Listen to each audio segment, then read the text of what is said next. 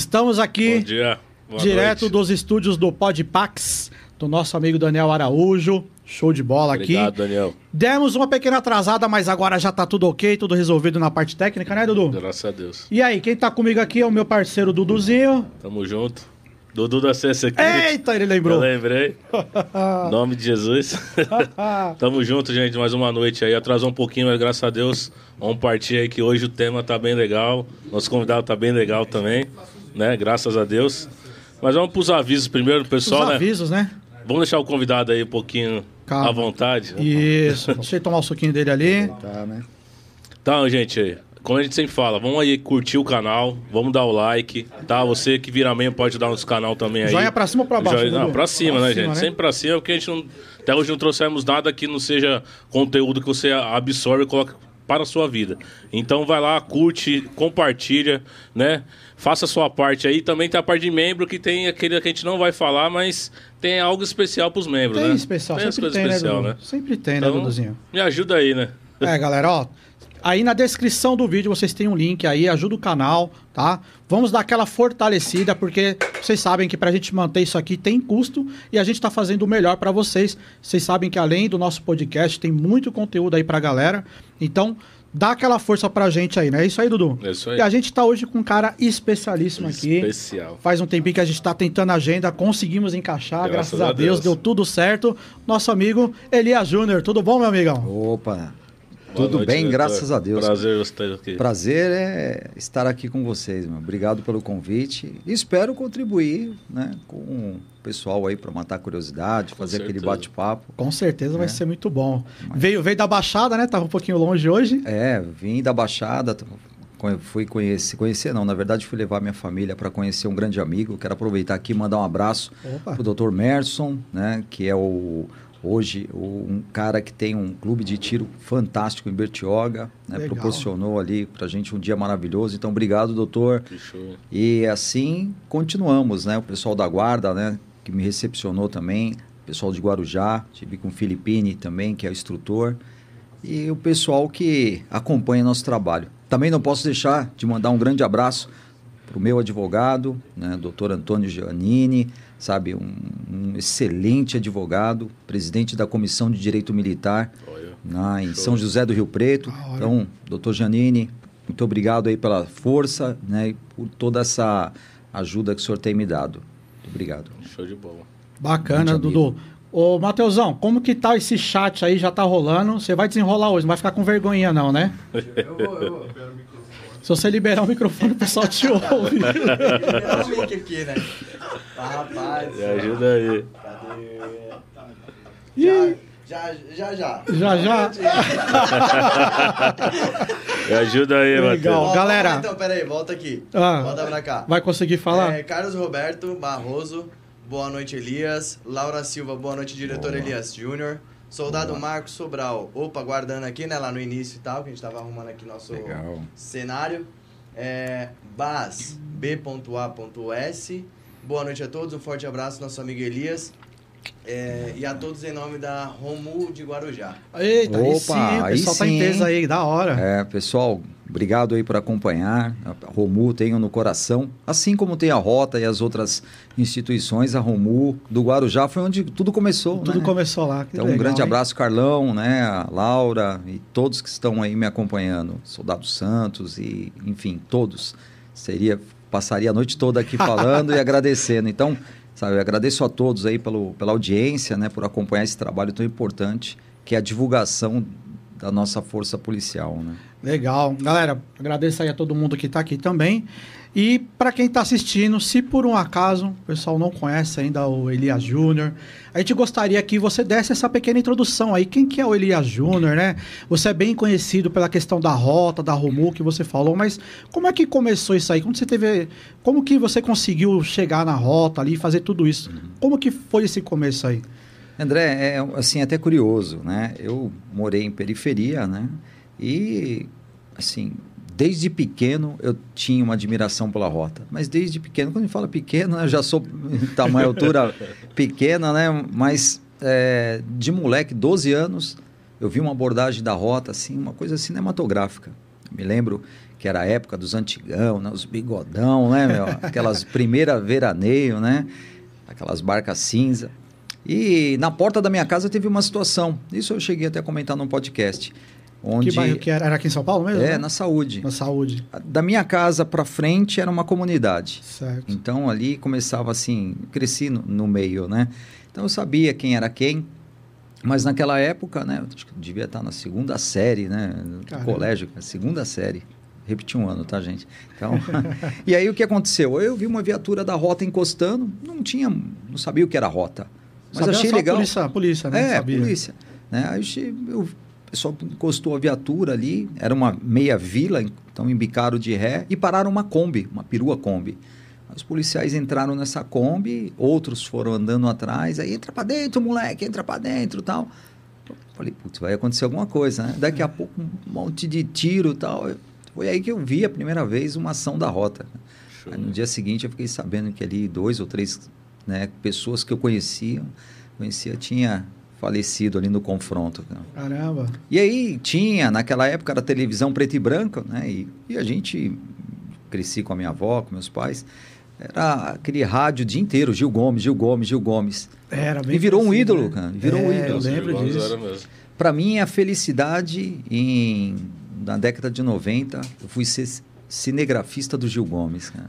Caramba. Então fui cinegrafista. Você estudava alguma coisa ne- nessa área? É, ou- eu, eu vinha da área, foi? eu vim sempre trabalhei na área de alimentação. Trabalhei em McDonald's, né? Inaugurei o primeiro McDonald's aqui em São Paulo. Caramba. E aí depois, mais história, é, Mais um, né? Teve, é, o último convidado foi, É, era né? do McDonald's também. Então, aí inaugurei, trabalhei, comecei limpando lixeira, cheguei ao cargo de gerente, depois saí e fui para buscar esse meu objetivo, que era trabalhar com a parte cinematográfica, jornalismo, que era uma coisa que eu me identificava. Legal. E aí eu tive a felicidade de ser cinegrafista do Gil Gomes. E o meu primeiro dia trabalhando com ele, eu acompanhei uma ocorrência da rota. Olha aí. Ah, já estava Florestal, escrito, é, né? Nossa, ali. E ali eu peguei gosto. né? Eu falei, pô, tenho, eu quero isso para mim. Nossa, mas trabalhar com o Gil Gomes deve ser Pô, um, algo bem. era, cê- eu tinha o cara como né? ídolo, imagina, não conseguia nem no primeiro dia, só tremia. Eu falei, puta, eu tô com o cara aqui, eu, né? Nossa, É mano. meu ídolo aqui. Eu ouvi o cara pelo rádio, depois na TV e fui trabalhar com ele. né? Era. pra mim, ele no Aqui Agora. Aqui agora, eu ia perguntar isso, Isso, agora. Aqui Agora. Nossa, mano. Não trabalhei na emissora, mas eu trabalhei de freelance. Fazia pra É. ele legal, nossa. e assim, ele gostou do meu trabalho e muitas vezes eu, eu acabava cobrindo para ele. E aí a gente criou um, um vínculo de amizade e ali eu fiquei na rota de lá para cá. Então e aí já, ali, então, você já conheceu os policiais da rota ali por causa da. da É, eu da conheci um pouco antes, porque eu Ah. sempre fui atirador, né? Então, é, essa importância de ser CAC, né? na época não era CAC, era atirador, então você tinha lá é, o certificado de registro e tudo. E ali eu comecei a praticar junto com os policiais da rota. Nossa, que Então, da hora. hoje, o Tenente Parra, né? Naquela época, nós íamos, inclusive tem um vídeo gravado, eu bem novinho, com uma camisa branca da rota, em 1992, 91. É, e aí, puta, anos, carregava né? munição, falei, vamos atirar, e a gente passava o dia inteiro atirando. E eu fui pro batalhão. E de lá, acompanhei o episódio do Carandiru, mas efetivamente cheguei em 93, onde eu tive as portas abertas. Você Foi teve as portas para fa pra fazer filmagem. Como, como que você Não, teve é essa assim- ideia de, de, de fazer essas filmagens lá? É, Era assim, eu, eu trabalhava é, como cinegrafista, Sim. Só que cada comandante da rota tinha uma característica de trabalho. Eu não quero imprensa aqui dentro. A rota sempre foi fechada. Sim. Não tinha acesso para o público externo e muito menos para a imprensa. Veio ter uma grande abertura depois dos meus trabalhos na rota. Isso ninguém pode negar, porque veio o filme Rota Comando, eu coloquei uma banda né, dentro da rota, que era o Paulo Ricardo do RPM, o André Kisser do Sepultura. Nossa. Então ali gerou um videoclipe bem legal dentro do batalhão. E a partir dali, é, a, a instituição viu que era necessário abrir as portas para os jovens. Viu que era bom, né? O que Sim. estava sendo feito ali, né? Eu já saía em algumas vezes embarcado para fazer filmagens. E a confiança da tropa e dos comandantes fizeram com que o filme fosse o sucesso que é hoje. Esses vídeos que você fazia antes do filme, eles já iam para para internet? Não, Como- não, naquela época nem tinha, não, né? Não tinha isso, né? Eu, eu gravava em fita, naquela época começou aquelas fitas é, VHS, Super Sim. VHS, que era fita Nossa, grande é. que você enfiava no videocassete, era, era aquilo. E antes de ir para o Gil Gomes, eu tinha lá minha câmera, eu acompanhava. Eu tinha um HT, copiava a frequência da PM, porque era, antigamente era muito simples fazer isso. Então, as ocorrências que tinham próximo onde eu morava, eu saía com meu carro e acompanhava. Chegava junto com a PM, aí eu filmava e mandava para a Band. Da hora. Aí eu mandava para a Band ali, o pessoal pagava 100 reais numa filmagem daquela. Às vezes eu ficava uma semana para pegar uma ocorrência. Nossa. Falei, caramba, e ainda chegava lá, o pessoal, pô, essa ocorrência tem, não tem começo, meio e fim. Falei, claro, pô, como é que eu vou entrar na, na contramão Ah, né, com o meu carro, né? E como é que você teve a ideia de, de fazer o filme, né? Porque, até para situar o pessoal, o filme Rota Comando foi você que dirigiu, teve essa ideia. Como, como que surgiu essa ideia aí de, de fazer esse filme aí? O, o filme Rota Comando ele tem uma história bem interessante. Eu, na verdade, queria produzir um filme sobre a rota. Isso, o filme teve início, né? A sua, a- a- o roteiro estava pronto desde 2002. Certo. Aí aconteceu os atentados em 2006. Carandiru e, lá? é, não, não, os atentados lá do PCC, Ah, cidade tá, parou nossa, tal. é que você falou do Carandiru. É, é, o Carandiru ele veio bem antes. Então eu Bem tinha um antes, é. roteiro. Só que para você produzir um filme sobre a rota era praticamente impossível. O batalhão era Batalhão blindado, fechado, né? fechado. Você É. não, não entrava. Para entrar um paisano, um civil no batalhão da rota naquela época, você tinha, vai fazer o quê, com quem? A pessoa tinha que te buscar lá na guarda, caso fosse autorizada a sua entrada. Então, o roteiro eu já tinha desde 2002. Aí eu mandava o ofício para o comando geral, ah, infelizmente não vai ser possível. Eu falei, pô, preciso fazer só uma gravação. Não, não vai ser possível fazer um filme. Então, ah, vai na Secretaria de Segurança Pública e ali você vai ter é, contato com o secretário, adjunto, e isso, e apresenta o seu projeto. E foi assim durante anos. Aí, Você chegou a desanimar, assim? várias vezes, eu falei, puxa, tá com tudo preparadinho, Sim. querendo fazer um trabalho. E o pessoal já te conhecia Sim, também, né? aí, aí tentei converter de longa-metragem, que é um filme de duas horas, para um documentário. E esse documentário, não, também não pode. Falei, pô, mas é uma coisa mais simples, é só. Não vou entrevistar ninguém, é só acompanhar. Não, não, não, não e não. Aí é onde entra a parte interessante. Infelizmente, nesse país, e na polícia militar, é a política que manda. cara. Entendi. Foi eu procurar um deputado, no dia seguinte eu já tinha autorização para iniciar o filme. cara. Caramba. E eu esperei 2002, 2003, 2004, 2005, 2006, 2007 para poder ter um contato. O deputado me recebeu, ligou para o secretário de segurança, reunião no outro dia, no dia seguinte eu já comecei. Já podia Pô. gravar. Nossa. É o que eu te falo, a política, infelizmente, nesse país manda. Manda e desmanda. Tem força. O comandante da PM não autorizava. Inclusive, naquele ano, o comandante da PM, não, não, não vou, não, não. Pô, no dia seguinte que ele me, é, que ele me disse que não teria como fazer, eu dei início. Na época, o comandante da rota falou, não, aqui ninguém vai entrar. Falei, pô, três dias depois, estava dentro do batalhão com ator, com farda, com arma e com tudo lá. Você, você vê como é interessante? Então, é, a gente vê como funciona, né? Como a política manda, e manda e desmanda. A maior autoridade não são os comandantes, são os políticos. E os E assim- policiais ali estavam empolgados, assim, para fazer? Como que foi a Então, recepção deles né, A- a- nessa a- parte? A nossa recepção, porque eu levei 22 atores. Certo. Então, eram atores que não tinham noção nenhuma do que era a rota. Sim. Então, aquela minha experiência acabou com que, durante o período eh, que ali eu fiquei, eu passei para os atores al- alguma coisa. Ó, instrução, ó, isso aqui é uma abordagem, isso aqui é um- uma ordem unida, coisas normais da polícia militar. Certo. E quando eu entrei no batalhão, eu não sei se foi uma infelicidade, era um comandante que sempre me falou não. Então ele reuniu seus oficiais ali e falou: olha, o oficial que der, o policial que der alguma instrução para ator aqui, eu mando embora, vai ser punido. Caramba. Então, além da dificuldade que eu tinha ainda. do comando da PM da época, de, é, de interferir no meu trabalho, eu tinha também o comando da base, né, o comando da rota, que era contra as filmagens.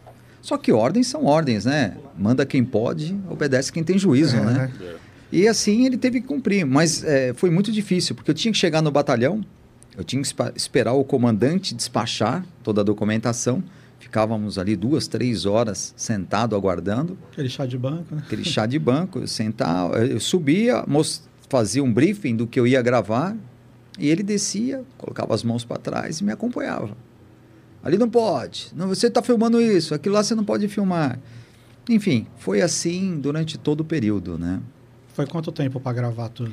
Então, nós tivemos um, dois períodos de gravação, porque eu comecei a gravar pelos bandidos, os personagens certo. que fariam os bandidos. Certo. Quando eu, eu, tive autorização da rota, eu parei, inter, interrompi e comecei a gravar com os policiais ah, lá na não perdeu tempo nesse, nisso aí que eles não estavam querendo, é, você já foi fazendo a outra sim. parte. Ah, eu fiquei, no, no, primeiro momento, sete meses. Sim. Mas assim, não podia mostrar reserva de arma, não podia pegar em arma, era assim, era muito rigoroso.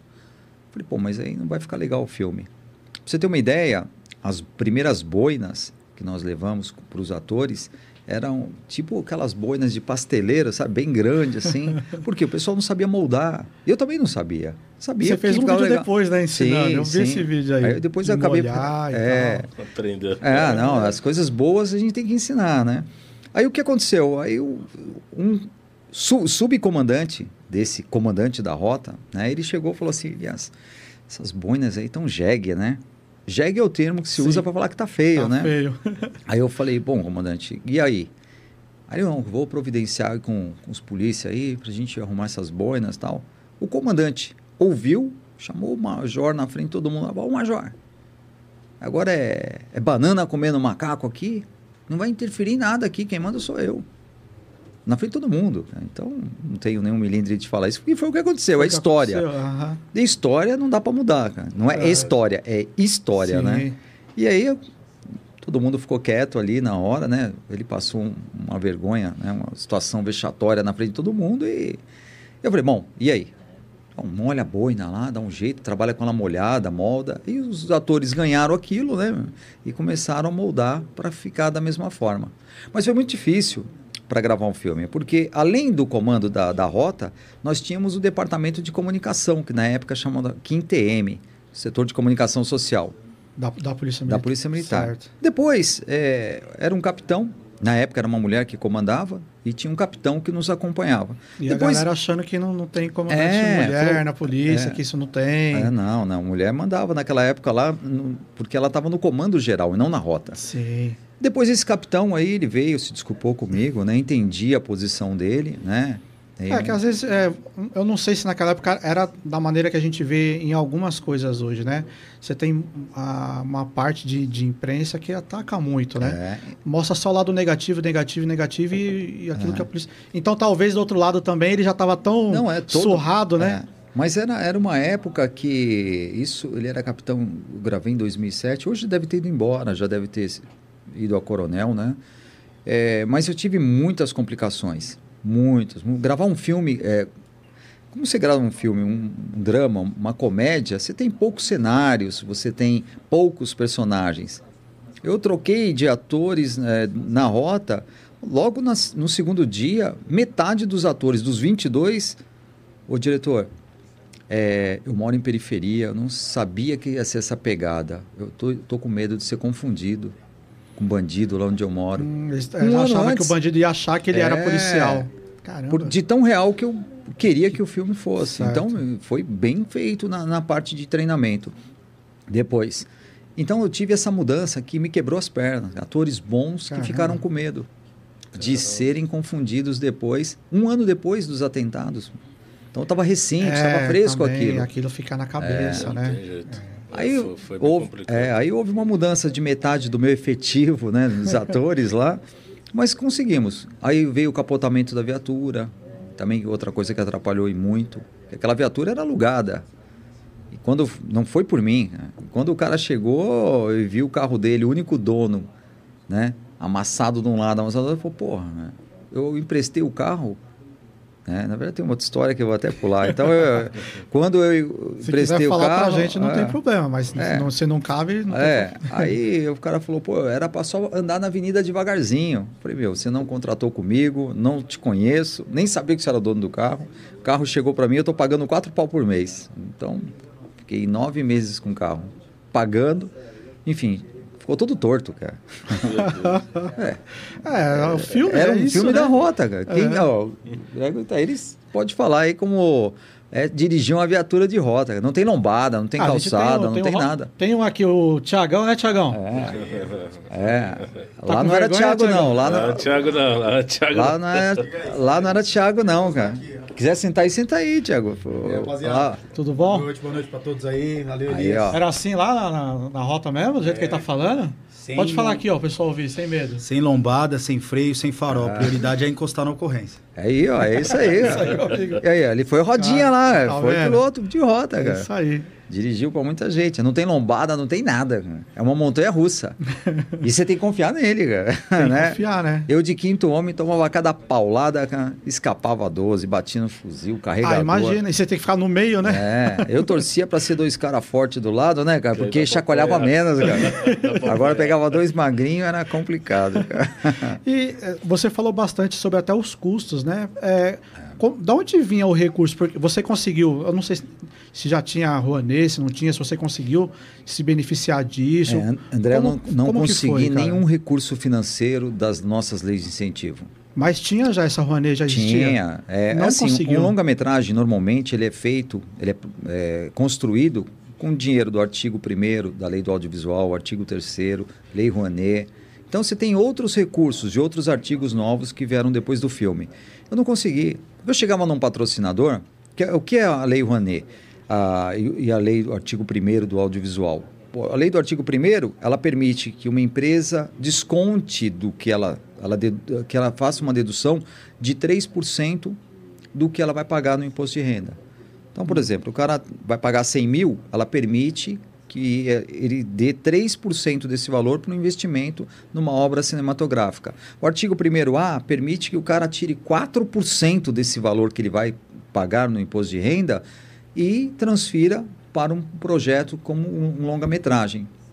Eu não tive esse E benefício. ele, ele poderia juntar os dois e ficar 7%, eu não sei se. Né, a Ou ele empresa tem que escolher entre é que assim, eu, é, eu tinha ali o artigo 1 e o artigo 1A Certo. como regra Ah, sim, registrado na Ancine e tal. O artigo 1 era um pouco mais complexo, que é, é tipo o cara vira sócio do filme. Ah, o artigo entendi. 1A não, ele in- investe 4% do valor e não é sócio de nada. Mas nenhum deles. Por quê? A, a- a lei de incentivo ela atinge as empresas que têm o- no seu contrato lucro real, ou seja, empresas que faturam mais de 100 milhões por ano. Entendi. Então, quer dizer, só multinacional ou grande porte que poderia patrocinar. Então, isso atrapalhou muito e atrapalha todo mundo nessa área. Então, a Lei Rouanet não. O cara pode investir ali e tem uma dedução do imposto de renda. Só que o- é um filme que estava orçado em 4 milhões de reais. A gente está falando de um projeto de 4 milhões de reais. Aí eu tive que bancar praticamente sozinho o filme.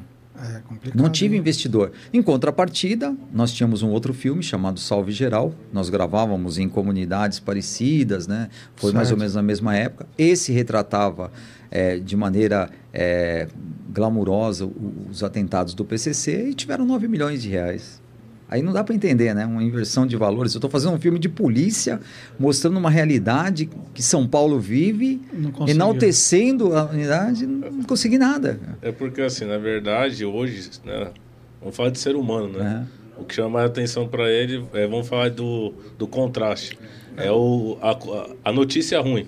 Exatamente. Né? É a- a- até aquele negócio que tinha na PAN, né? Quando chegava aquele negócio da. Sensacionalismo. Da Globo, lá, tan, tan, tan, aquele negocinho lá, pronto. Todo mundo já parava pra olhar porque sabia que era coisa ruim. É. Então o pessoal eles dão mais atenção nisso do que uma coisa que faz tirar essa coisa ruim, né? Infelizmente, a nossa lei também não, não ajuda. Não, e depois disso, tive um outro problema grande. Além de não conseguir dinheiro, bom, naquela época ainda existia locadoras, né? Bom, vamos alugar esse DVD e tal. As locadoras compravam de distribuidores, não dos produtores, os filmes nacionais. Certo. Então, por- vamos supor, naquela época custava vai, quase R$ reais um DVD original. O Certo. custo era R$ reais. Eu, e- eu ia vender a 60 reais para a locadora cada unidade. Então era um excelente lucro. O que eu Era um bom investi, investimento. O que eu investi, o que eu perdi, na verdade, de dinheiro, porque eu perdi uma fortuna ali, tive que vender tudo que tinha. Fiz dívida, estou até hoje com o nome sujo, com pro- protesto aí de, eh, de banco. E aí eu falei, bom, eu vou fazer os DVDs, fiz trouxe uma equipe, fizemos contato com todas as locadoras do país, chegamos num número de 40 mil unidades, 40 mil DVDs. Bom, vou mandar fazer 40 mil, já está pré-vendido para as locadoras. Como funcionava? Você fazia o contato, o cara fazia o pedido, você é, tinha 90 di é, 30 dias para entregar. Eu mandei fazer, puta, calhou de estar tá pronto nos 30 dias. Só que a, a locadora ela tinha 90 dias para te pagar. Recebia Entendi. e era 90 dias para te pagar. Bom, eu tive a infelicidade de alguém né, ter mandado uma cópia do original para pirataria. Puxa vida, hein? E ali os 40 mil DVDs ficaram 10 anos para ser vendido. Nossa. Tá? E ainda tem muito DVD lá. Por quê? A locadora falou, pô, eu fiz um pedido de 10 cópias. Cancela porque todo mundo já assistiu. Manda um só. Ó, nem manda porque todo mundo já assistiu. E eu tomei um tombo gigantesco com isso. Caramba. Ó, pra você ter uma ideia, 40 mil tanto. DVDs, a gente está numa sala aí de... É o tamanho equivalente em quantidade de caixas de DVD, uma sala de 3 por 4 até o teto. Caramba. Lotada. Eu falei, entrei em desespero, né? Falei, porra, e agora? Mas não desisti. Aí veio a ideia de fazer os episódios, uma série policial sobre a rota. Acompanhar, além de ter o projeto do segundo filme, eu falei, bom, eu vou acompanhar o trabalho da rota embarcado e vou levar para a população. Não tinha o YouTube ainda. Quando eu comecei esse trabalho, era ainda a venda do DVD, Sim. ainda existiam os DVDs. Certo. Então você fala, pô, mas como é que você sobrevivia? Eu nunca ganhei nada da, da PM, nunca me deram um centavo, nunca ganhei nada das guardas. Por quê? Era um trabalho que eu falei, pô, isso tem futuro. Sim. Eu investi nisso. Uhum. Né? Tempo, dinheiro. Ao contrário de que muita gente pensa, pô, o YouTube paga uma fortuna. Pra gente que tem canal, sabe que não é. É, não é e, bem e, assim, né? E o meu é mais complicado ainda. Quando era DVD, eu sabia que se eu colocasse 20 DVD na lojinha da Rota, ali na, na Tiradentes, 50 DVDs, na venda dos 50 DVDs, se eu vendesse a 15 reais, eu teria o meu lucro de 10 sabia, ali. Tava certo o lucro. Tava certo. Aí o que, que aconteceu? Eu peguei, né? Falei, bom, agora veio o YouTube. Então, vamos, vamos trabalhar com o YouTube. Achei uma forma de divulgar com um canal pago. Falei, bom, se o cara quiser assistir, ele vai ter que entrar no meu site, comprar ali o DVD por cinco reais e ele assiste pela internet. Sim. Eu não sabia que o YouTube monetizava. Fiquei dois anos para aprender que isso funcionava dessa forma. Ah, você não demorou para saber eu, eu perdi o tempo. Nossa, eu perdi. Eu podia ter recuperado uma parte do meu investimento. Aí depois eu fui entender as regras do YouTube. O YouTube, para quem não sabe, não monetiza quando você mostra drogas, trabalho da rota é prender o bandido que está com droga. Aí está com a droga. Mostrou armas, você também não tem monetização, que é outra regra da comunidade. Pô, prendeu o cara, tá colocando no chiqueirinho, meteu algema, constrangimento, o YouTube na comunidade não permite. Então a maioria dos meus vídeos não são monetizados. Não são. Ah, mas e por que você põe? Porque eu tenho que ter conteúdo. Sim. De cada 10, 5 entram e tá monetizados. mostrando o, o trabalho real Sim. do que é, né? E a, é, Teve receio do, do pessoal, é, dos policiais ali, quando você quis entrar para fazer os vídeos, falar isso aí? Teve receio deles?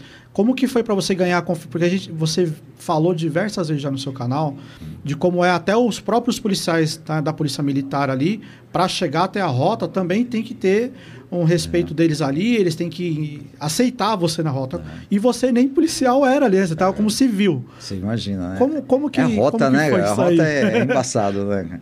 Assim, quando eu cheguei, eu tinha já tinha saído algumas vezes embarcado depois que eu terminei o filme, que os policiais assistiram, já adquiriram uma confiança maior. Como eu Porque praticava... viram que o serviço era sério, né? Sim. Eu cheguei lá para mostrar aquele lado que a população não conhecia. Porque até então era só críticas. Então se só ouvia falar críticas. Tem livros que só fazem críticas. Agora está saindo um outro filme em Rota 66 que vai denegrir mais ainda a imagem, né? É, uma pena, né? É, e assim, cada um, ah, não é ficção, ah, é, é fato real. Quer dizer, é, eu li todos os livros que falavam da rota. Qual que é a verdadeira história? O que está no livro ou aquilo que acontece no dia a dia? Então eu me preocupei em acompanhar os patrulhamentos para mostrar exatamente o que era a rota. Então é, é, a história deles contada por eles, não aquela escrita por jornalistas ou historiadores. Uma história real. A história real, ó, gente, isso aqui é o trabalho da rota, tá na rua. Tá aqui, É, é, falando- caçar bandido. Estão falando isso É. aqui, isso aqui, ó, mas olha aqui, aqui tá o real. Aqui não é É. ninguém contando uma historinha. Sim, não, não sou eu narrando, eu estou mostrando. E o que convence mais que as imagens? Não tem, cara.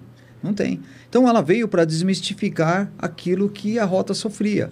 Porque era das 6 horas da tarde um, um programa sensacionalista, pô, vamos chutar em um da Atena, na época o Marcelo Rezende, o que vende, ah, rota baleou, troca de tiro com a rota, todo mundo...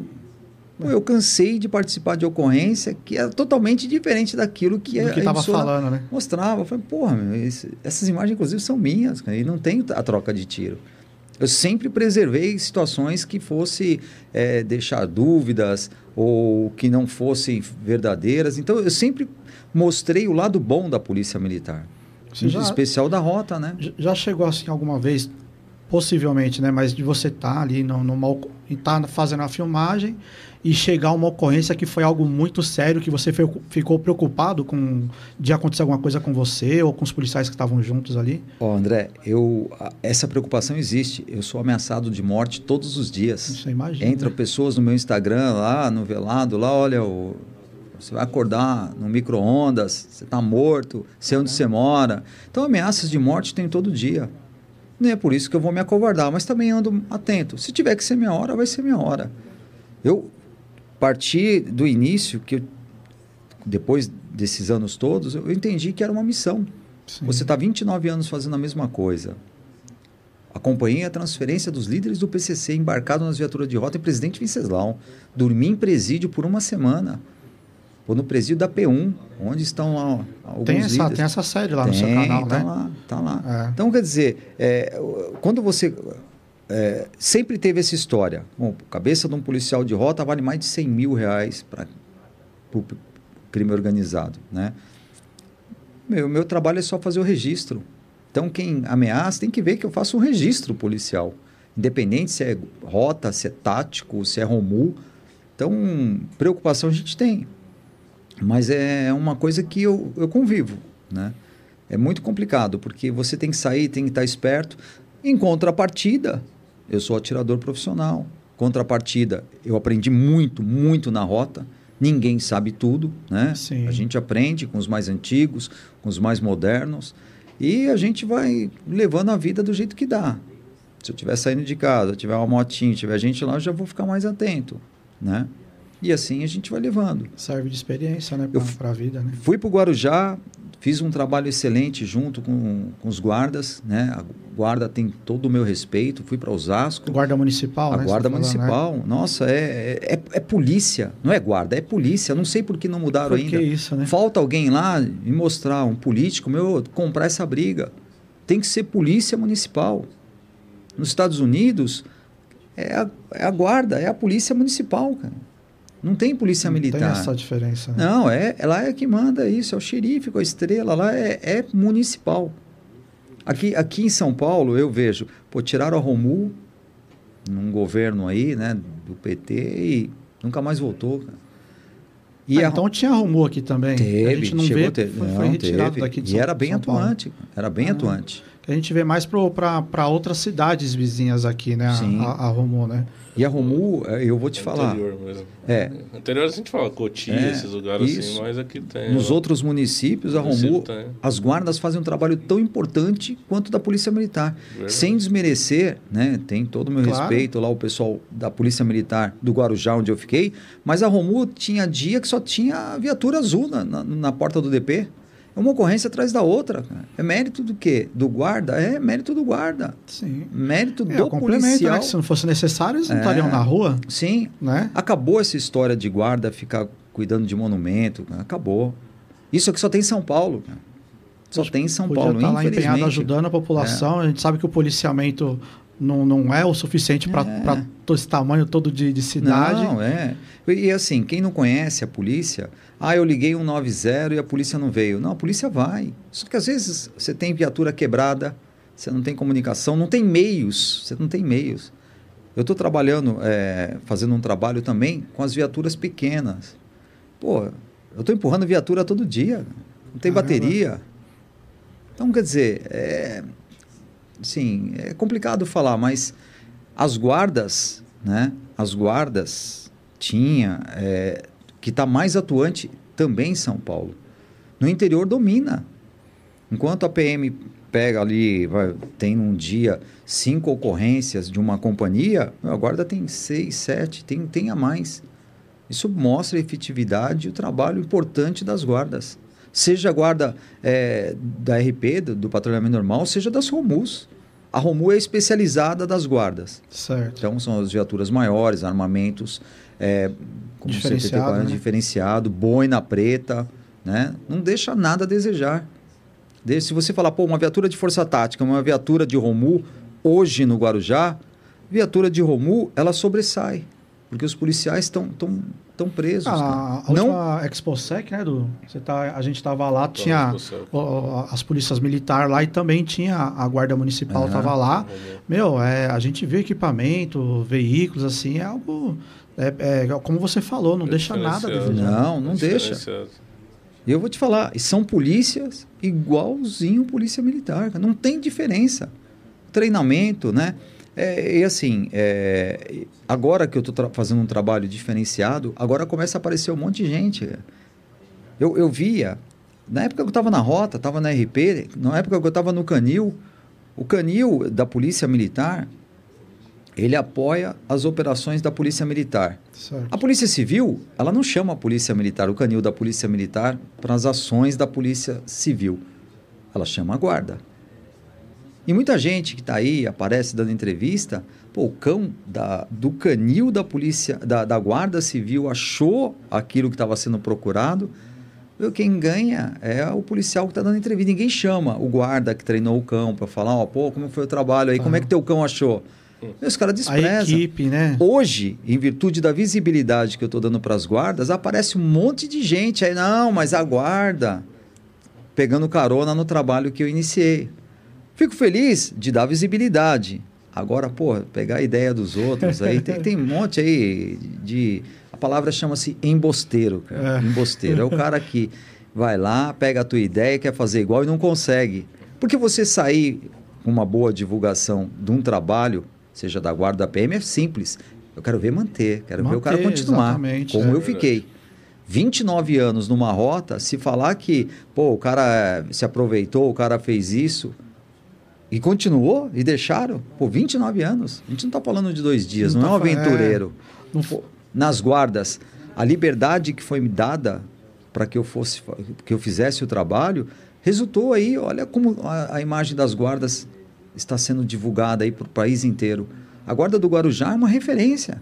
E muito me orgulho de poder fazer parte dessa história. E tem um pessoal aí também, né, no, no chat do Guarujá também, né? Ô, Matheus, como que tá o- esse chatzinho aí pra gente dar um... Esse chat aqui tá bombando Ah, demais. a né? galera tá, tá, tá, Tá mandando ver aí, né? aqui, Como é que tá aí? é, Manda, manda umas aí pra nós aqui. Tem um. Tem até um, um super chat aqui. Já manda o superchat aí. É, aqui Opa. é do Kaki Super Pai. Boa noite, Elia Júnior. É uma pessoa muito especial. Parabéns pelo trabalho, meu nobre amigo. Tive a honra de conhecer ele pessoalmente, junto com a Romu de Guarujá. Foi um dia muito especial. Pô, Show obrigado, de bola. cara, que bacana, Conhece né? esse, esse rapaz? Opa. Eu vejo ele sempre comentando aí nos seus vídeos, dele? né? É, o Super Pai. Kaki Ah, o Super Pai, sim, claro. Inclusive tem uma gravação dele, ele é CAC, que também pô, tem todo um- o meu respeito para os CACs. Eu o conheci lá na guarda. né? Da Na hora. guarda, pô, ele deu uma instrução para a guarda de como funciona, como você verificar é, se aquele, aquela documentação está certa. O CAC é caçador, atirador e colecionador. Certo. Então, na minha opinião, todo mundo devia, deveria andar armado. Todo mundo. Claro, passou por todos Tem os todos os testes, testes e tal, ali, é. né? Tem que ter uma arma em casa e praticar esse esporte. Eu sou atirador, minha filha é atiradora e, e assim, é uma coisa que é muito gostosa. cara. É um esporte que todo mundo deveria ter, fazer ou conhecer. E o Super Pai é um cara que conhece muito disso. Muito, muito. Ele foi lá, deu uma instrução para a guarda. Eu gravei, tá, tá disponível no meu canal. Ah, legal. Grande abraço aí, viu, Super Pai? Wellington. Ô, Andrezão, Manda tem uma aí. pessoa aqui que é especial, cara. Essa da pessoa aqui, Já diga aí. Fernanda Amaral. Fernanda Amaral, minha esposa. O que, que ela mandou aí? Falou boa noite, convidado top. Aí Opa, sim, a Fernanda, boa noite, ela- Fernanda. a gente está sempre assistindo lá, né? Os seus co- conteúdos lá, Ah. ela acompanha comigo. Manda aí, Matheusão. Ana Carolina Assis, boa noite. Ana Anitta Malone. Pessoal, Aí, é, vamos Anitta, compartilhar o link, né? Aninha. Pedir pra galera compartilhar ali. É isso aí, galera. Manda, um manda aí, boa noite compartilha aí com o pessoal aí. Vamos, vamos botar aí pra quebrar aí. É, Cláudio Novaes, esses são, esses são campeões. Esse canal é opa. top parceiro de primeira. Cláudio Novaes, um dos Opa. patrocinadores, já vamos falar daqui a pouquinho aí. Olha aí. É, soldado Marcos Sobral, essa lenda da rota, é, fala- ele Ah. falou que sofreu muita injustiça, né? Do que vocês estavam falando aí, né? É, CAC Super Pai, Elias Júnior, é, cadê? O senhor sofreu mu- muito para fazer as gravações de transferência dos líderes do PCC. Teve que ficar sozinho dentro de presídio e tal, essas- esses assuntos. É, Lilian Franklin, boa noite a todos. Marcelo Camargo Nunes, concordo, meu amigo. Su, é. CAC Super Pai, Elias Júnior, deputado federal. Olha aí, ó, olha aí, ó, olha aí. Aí, ó. é, o pessoal, não, Fica a o dica aí. Wesley Pessoal- Araújo, o Nossa. brabo com a rota é poucas. Boa, Wesley é parceirão nosso. Valeu, meu amigão. Obrigado, hein, por estar aí. O pessoal falou muito dessa, dessa transferência aí. Esse negócio deve ter sido tenso, né, meu? É, porque é, era uma situação que já estava insustentável, né? Porque dentro, dentro do presídio, dos presídios, os caras tinham acesso a tudo, né? Então tinha que transferir. Foi, Eu por- sinto- Foi importante, né? Ó, é assim, eu eu só sinto por uma coisa: muitas pessoas são injustiçadas. Por exemplo, Sim. o diretor da Croesp, né, o, né, o Medina, o cara é o cara mais bem preparado né, da história dos presídios, conhece como ninguém. Esse cara tinha que ser secretário da administração penitenciária. cara. Por quê? Está bem preparado, conhece bem a linguagem. E, infelizmente, na minha opinião, ele foi muito injustiçado. É. É um cara que poderia, porque ele que domina todo o sistema, conhece como ninguém. Então, é, é- é uma coisa que eu não entendo. Por que, que não se dá oportunidade para um cara de dentro ser o secretário? O cara recolhe e, e tem todas, todas as, as- tem todo o conhecimento e, e a noção do que funciona, de como, que é. funciona tudo. né? Não, é, tem que ser um cara preparado. Pô, a gente está falando da, da, da profissão mais perigosa do mundo. É, imagino. Não dá para pôr assim qualquer pessoa ou infelizmente eu acho que ele foi muito injustiçado. Essa, essa transferência que cê- você acompanhou lá, ela, ela- quanto tempo demorou o, o, o percurso todo? Que o pessoal falou Então, que você é- dormiu em, em locais ali que foi, É, foi duro. Como é que foi isso aí? Na transferência dos líderes, o que que acontece? Eu já estava pleiteando na época, era o Coronel Gasparião, comandante do CP Choque, né? o Coronel Salles era o comandante geral da PM e tive um problema anterior, né? tive não, um ex-comandante da Polícia Militar eh, proibiu o meu trabalho, a minha atividade, Entendi. por dois anos e pouco, eu fiquei impedido de, de produzir o meu trabalho, não podia nada. fazer nada. Quando o Coronel Salles voltou, aliás, voltou não, assumiu o comando da PM, ele me chamou na frente de um juiz e falou: Olha, eu vou reparar nessa injustiça que fizeram com você. Estou reparando. A partir de agora, você tem as portas abertas no meu comando para mostrar a minha instituição para a população. Pode ser inclusive com a rota. E aí eu voltei. Aí fui autorizado a acompanhar eh, todo o procedimento, os- o, o que estava acontecendo lá em Presidente Venceslau com a possível fuga, né, da- o resgate dos Tinha que líderes estar da facção. preparado, né, para isso. É. E quando chegou lá, eu tive assim uma inf- um contratempo com uma determinada pessoa que não queria que eu dormisse com a tropa. E aí sugeriu que eu fosse dormir num hotel. Eu era um, na época um oficial. Eu falei: não, não vou dormir no hotel. Eu estou na cidade onde estão os familiares do PCC. Você está vendo minha camisa? É. Tem um símbolo da rota. Você vai Eu deixar longe desfilei- deles? Você vai, eu desfilei aqui com viatura de rota o dia inteiro. Detalhe, todo mundo me conhece. Quem não, quem vê, quem quer saber da rota, tem que assistir o canal do Elia Júnior. Sim. Não tem outro canal que mostra. É, Você vai um vídeo ou outro, tudo bem, mas 99% do que tem na rota, né, se o cara digitar no YouTube lá rota, vai aparecer só o Elia Júnior. Se digitar no Google rota, vai aparecer só o Elia Júnior. Falei, você quer que eu durma num hotel na véspera da- da- das visitas do- dos líderes? Você tá louco, cara. Você tá brincando comigo. Tá, irmão. Eu você não tem noção do que você está falando. Não, que eu vou ver e tal. Aí foi feito um contato com o diretor dos presídios, são dois presídios em Presidente Venceslau, e aí falou, olha, tem um lugar aqui que eu posso te hospedar, tal, não sei o quê. Falei, não, tudo bem, já que eu não posso dormir com a tropa, porque saí com ordem do comandante do CP Choque de dormir com a tropa. Lá teve similindre e tal, com a tropa sem novidade. Nunca tive nada, nada, nada. Mas aí, né, é, ciúmes de homem é uma merda, né, cara? Aí, aí, aí, infelizmente, ou felizmente, porque eu conheci um lado que eu não conhecia, aí o, o Roberto Medina, que era o diretor da Croesp, falou, ó, você pode vir para cá, você vai ficar aqui. E aí uma viatura de rota me deixava e depois, na hora do patrulhamento, ia me buscar.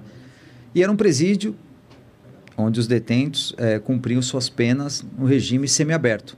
Então, quando eu entrei, tinha um que estava pintando uma parede. Era uma casa no final. Imagina, a gente está falando um presídio, a porta aqui, eu fiquei no fundo, cara, no, bem no fundo, Lá no fundo. onde não tinha movimento nenhum. Né? Isso aí até teve um, um podcast que eu comentei. Alguém falou, pô, mas lá é seguro tal. Não, depois eu fui entender que era seguro. Mas antes não. Essa, Antes tá não, eu tô chegando da- no presídio, Não conhece pô. nada eu tô ali. vendo o detento carpindo, o outro com uma faca na mão cortando, o outro com uma chave de roda trocando um pneu lá de um carro, de um bonde de preso. Nossa. O outro ali foi, pô, e assim, devidamente uniformizado, com a roupa, né, que os detentos Isso. costumam cumprir Ah. pena. Então, para mim, nem era, pô, e à noite eu tinha que comer, tinha que andar um quilômetro da onde eu tava, Nossa. no escuro, não tinha iluminação onde eu passava. Tá lá nos vídeos, para quem quiser ver, tá disponível lá no YouTube. Então foi tenso. Pô, do lado da muralha, dentro do presídio, com os presos de dia filme no de terror ao vivo. Pô, o cara que falar que não tem medo, né, vai falar da boca para fora. Né?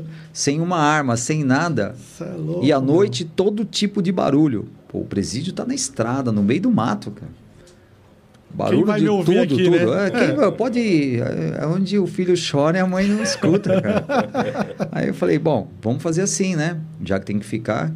Então, os patrulhamentos eram no entorno do presídio, né? Da muralha, é, na, na, na região.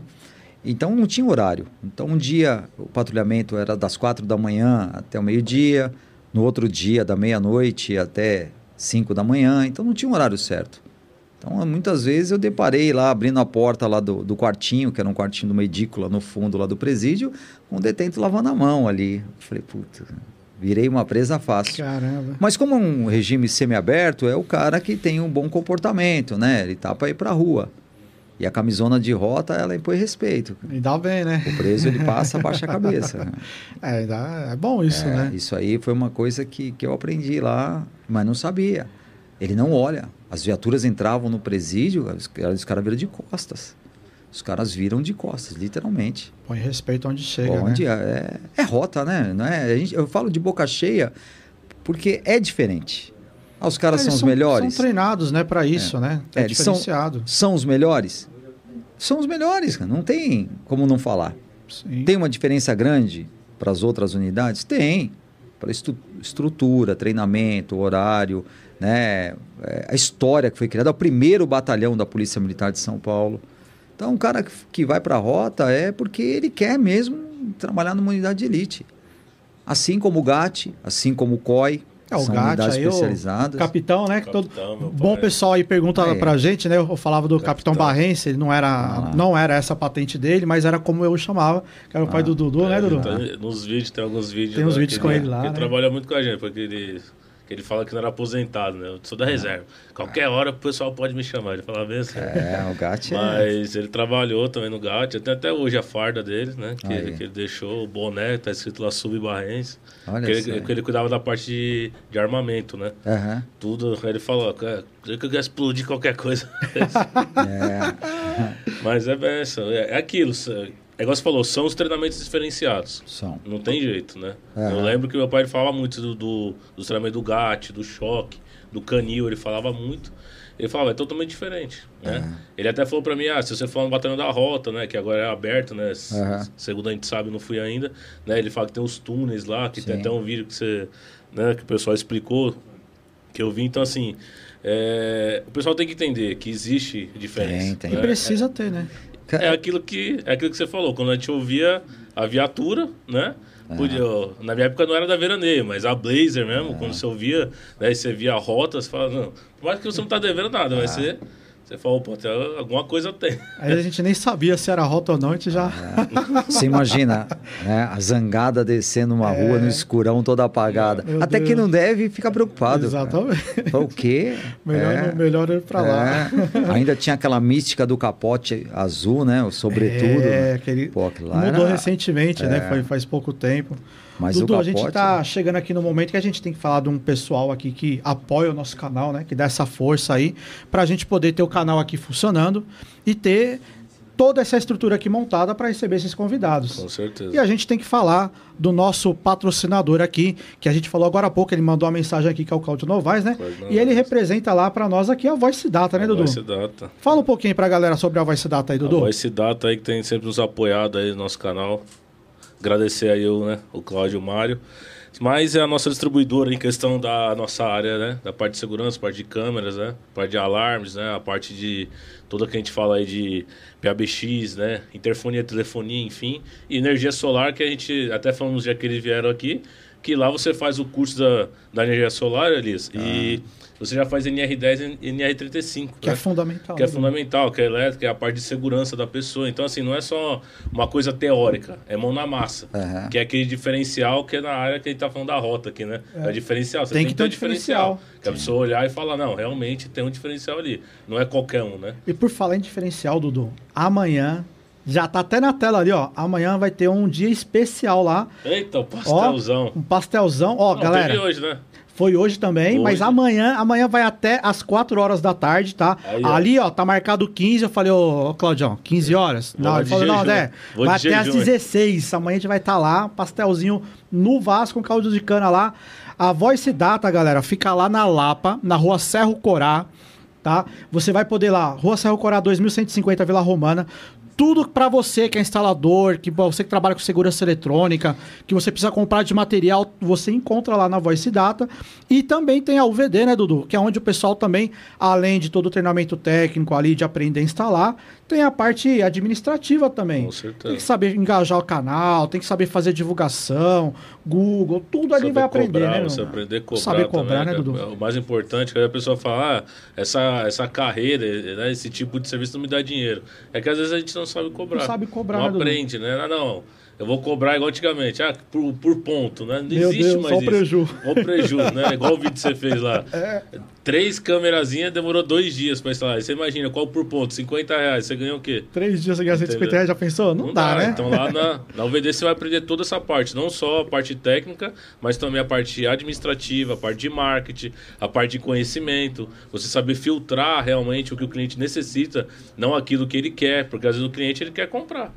Ah, eu quero, eu quero ver porque eu vi alguém, mas ele não sabe realmente o que Seja especialista, né, Dudu? Seja especialista. É isso aí, galera. Então seja um especialista e para você que já tem ali sua compra, já, já sabe como fazer sua compra, já aprendeu tudo isso na UVD, você precisa ter alguém para fazer também a contabilidade da sua empresa ali e não ficar tudo a- a- de qualquer jeito, né, Dudu? Não dá. Não, o cara vai só juntando a grana aí, né, Dudu? E aí, como é que faz depois o- É, os impostos? Che- Chega agora o imposto de renda. Ele acha que tudo tá na conta dele.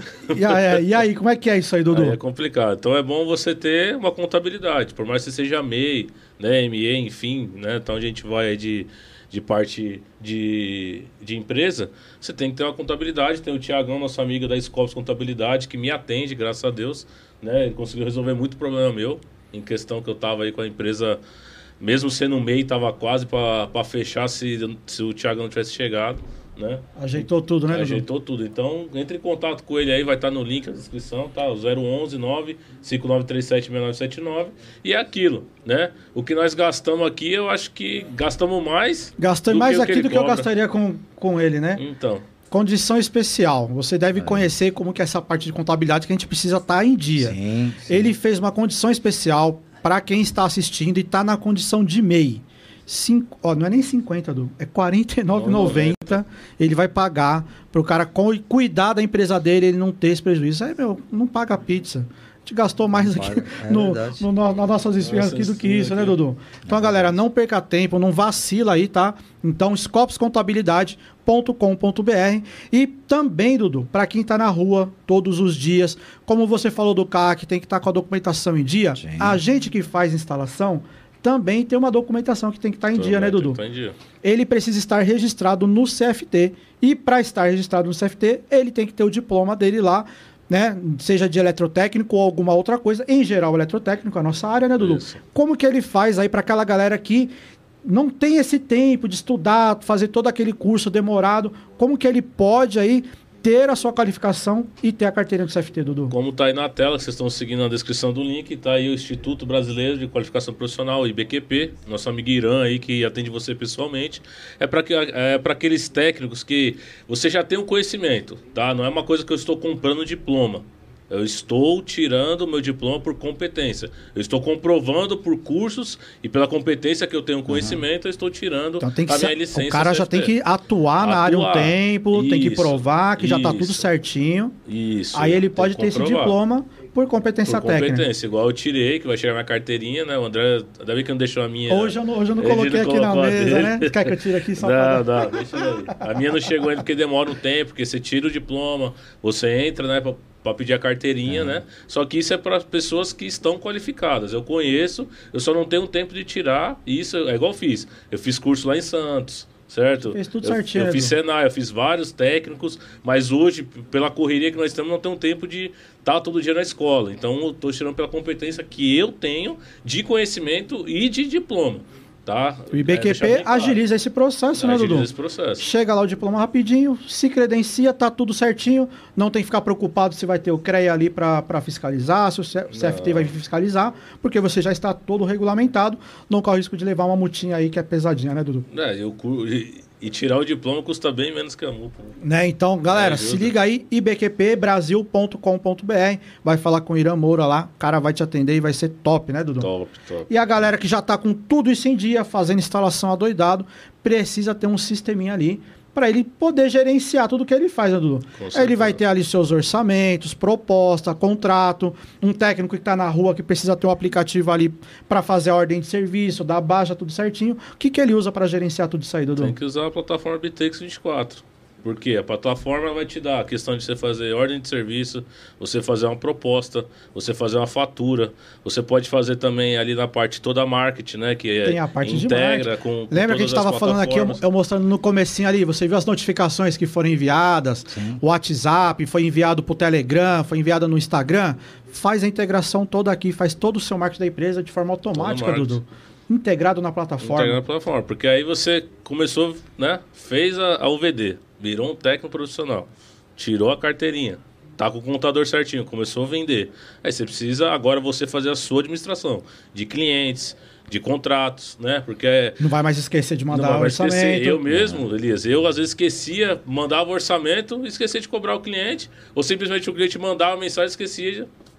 Aí Envia. hoje a gente faz tudo via plataforma, porque além do de eu mandar a- aquela proposta, a plataforma me lembra, fala, ó, eu coloco uma validade, mandei hoje, eu quero daqui cinco dias que me lembre, se caso não for fechado. Ela me lembra, ó, já foi filtrado, já foi aceito, já o, o pedido foi aceito, se foi aceito ele já pagou. Então ela te dá várias formas de você poder Gerenciar, né? administrar isso, gerenciar e você não perder, né? Que hoje, pela rapidez que nós temos da, da internet, hoje você perde Vacilou, perde o, Perdeu, orçamento.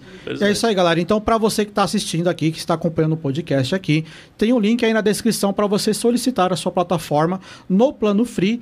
E ainda eu vou te dar 30 dias, tá? Diretamente lá, 30 dias no plano Pro, sem você pagar nada, para você dias. testar tudo que tem no plano Pro. É muita coisa, tá, galera? Se por um acaso você achar que não deve adquirir nenhum plano, tem o Basic, o Standard e o Pro. Você pode ficar no plano o plano free sem nenhum problema, mas garanto que quando você testar a plataforma, você vai pelo menos ficar no plano Basic aí que já te dá muita coisa na Muita plataforma coisa. também, né, Dudu? Show Vale a pena, né, Vale Dudu? a pena. Então, todos os links aqui do Merchan que a gente fez estão na descrição aqui do vídeo. É só clicar lá para você ter acesso a esses conteúdos. É isso aí, Dudu? É isso aí. Bom, a gente estava falando aqui da, da- dessa questão aí, né? Voltando aqui ao nosso, nosso bate-papo. É, a gente estava falando disso aí de você ter tido essa experiência lá no, lá no presídio e tal. Aham. É, de, de, como você falou, né? Onde o filho chora e a mãe não vê. Sim. Né? sim. Que aí você falou, tem aquela galera que, que meio que chega agora. Ah, vou fazer um vídeo aqui. Não é bem assim, não é tão simples assim, não, né? não, porque assim, o meu trabalho, na verdade, no início, foi fazer o registro da atividade policial. Depois, eu fui me especializando e aí eu fui diminuindo a quantidade de equipamentos para fazer o registro. Antigamente você tinha aquela câmera de ombro que era gigante e eu fui diminuindo para poder me adaptar ao tipo de serviço. Primeiro, você tem que ser aceito na tropa para fazer um trabalho desse. Não é qualquer um que chega lá, monta um canal e sai. Tem que ser aceito. Estou falando de uma rota. Sim. Então você vê, tem muita gente aí que tem canal do YouTube, fala que o canal é isso, o canal é aquilo. Bom, se o cara tivesse saído embarcado numa viatura de rota por alguns anos, aí eu dou o braço a torcer que o cara tem um canal policial. Por exemplo, no meu canal são mais de. tem quase mil vídeos. São mil dias de patrulhamento. Pô, a gente está falando pô, de uma É, vida é aí. muita coisa, Mais né? milhões de vídeos que eu tenho lá para soltar ainda. Né? Muitas vezes a pessoa fala, ah, é repetido. Não, não é repetido. É que nós fizemos uma nova edição daquele material, com uma riqueza de detalhes. Algo né? que você não tinha colocado no vídeo sim, anterior, sim, né? sim. Não é que eh, não, não tenho o hábito de reprisar vídeos, e sim fazer uma reedição do material, que a gente chama de remember, versão diretor, e assim vem vários outros nomes. Então, o, o trabalho dentro do presídio lá foi bem diferenciado, porque eu estava no presídio e depois eu tive que acompanhar tudo o que aconteceu. Você, você já tinha entrado em, em presídio, vi- visto como era essa rotina lá, Eu- ou foi a primeira experiência Em ali? duas situações, Ah. mas que eu adentrei foi a primeira vez. Eu entrei para visitar o Carandiru antes da implosão, já tive no outro presídio numa época de rebelião, mas isso do lado de fora.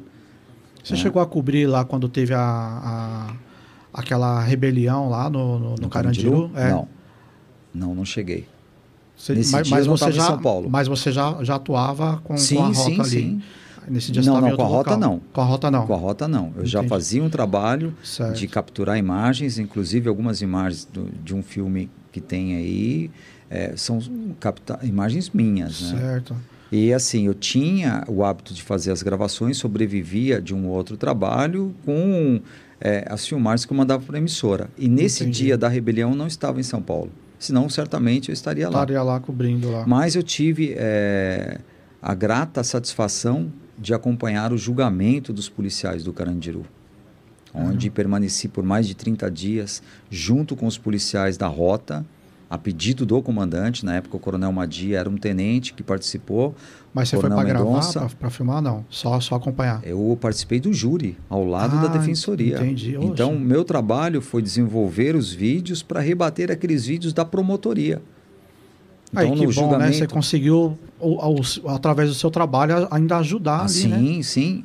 Por mais que critiquem, por mais que muitas pessoas fiquem incomodadas com o meu trabalho, eu tenho certeza que o documentário do Carandiru ajudou e muito o desembargador Ivan Sartori a, a rever aquilo Entender, que né? tinha, a reverter aquela condenação, aquela injusta condenação dos policiais de rota. Até porque se fosse, se tivesse acontecido de fato ali, tivesse que ser É. condenado, ia ser condenado e ponto, né? Veja bem, com- como funciona o julgamento, né? Eu vou falar como leigo, mas o que eu vi. Certo. Ali foram escolhidos sete jurados, pessoas do povo que não entendem nada, nada, nada de, eh, de leis, nada, nada de, de júri, nada, nada, porque é um teatro. Então tem a promotoria de um lado, a defensoria do outro, e quem fizer o melhor teatro e convencer os sete jurados daquilo que cada um acredita, né? é, acaba ganhando no final. Então é um teatro. O júri, na verdade, é um teatro. O promotor vem e fala: ah, esse cara aqui matou tanto, você que fez isso. Aí a defesa vem e fala: não, ele não matou, ele se defendeu da justa agressão. Cabe aos dois, ao promotor e à defensoria, convencer os sete jurados. E ali, é, ao meu ver, foi assim uma coisa política, cara. É Política. complicado, Tinha né? que dar uma resposta para a sociedade daquilo. Tinha que não podia passar batido. Então foi uma injusta, foi uma, uma, uma, assim, uma injusta condenação. Foi uma coisa assim. bem- E você conseguiu ajudar ali? Deu, Depois deu? do julgamento, eu falei, bom, eu tenho como fazer um trabalho para rebater. Por quê? No júri, no dia do julgamento, foi colocado o filme do Carandiru na íntegra, que é uma ficção onde cavalo sobe escada, cavalo entra em fogo, que o policial entra para roubar a correntinha de preso, policial de barba fardado, policial militar não. Então, uma pura ficção, um filme fantasioso, né, que glamoriza os criminosos em todos os sentidos, né?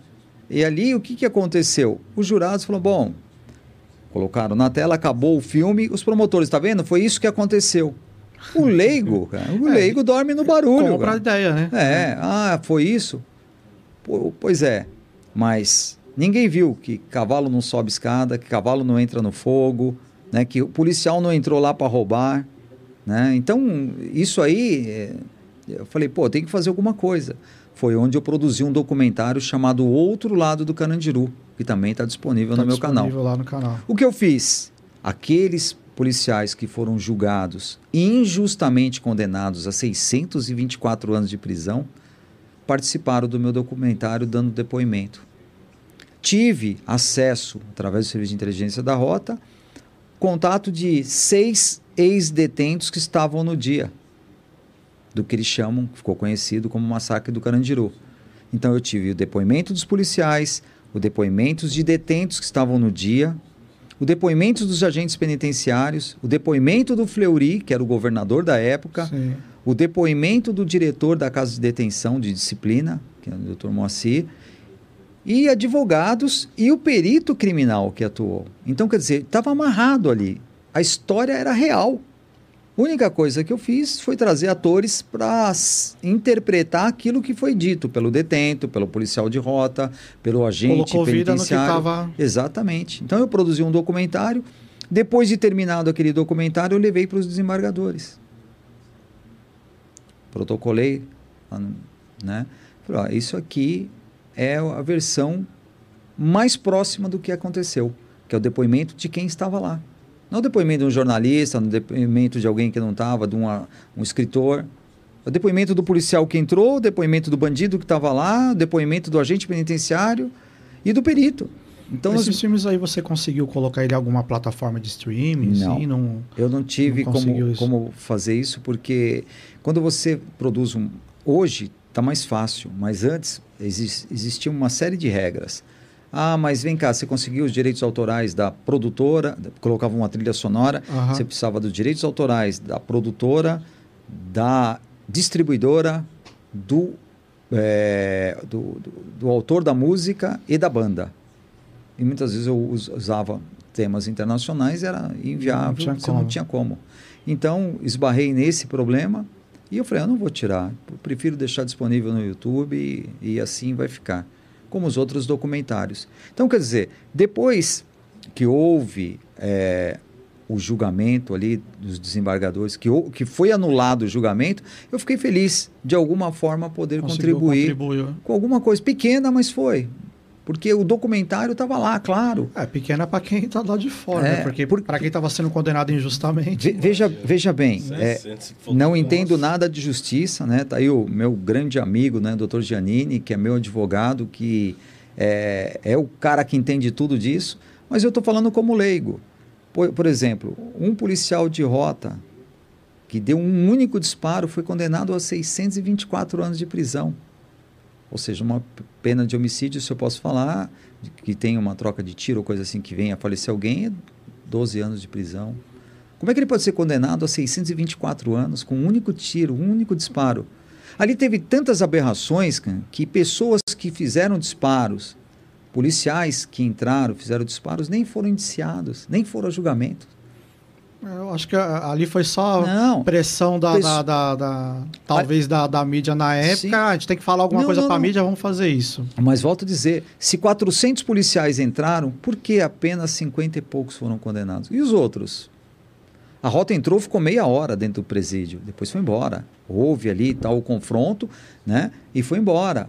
Depois que a rota foi embora, os próprios detentos relatam que entrou outras tropas, né, de choque, de área, e fizeram, efetuaram disparos.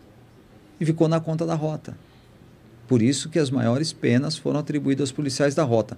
Entrou o Gatti, que atuou no último andar, né?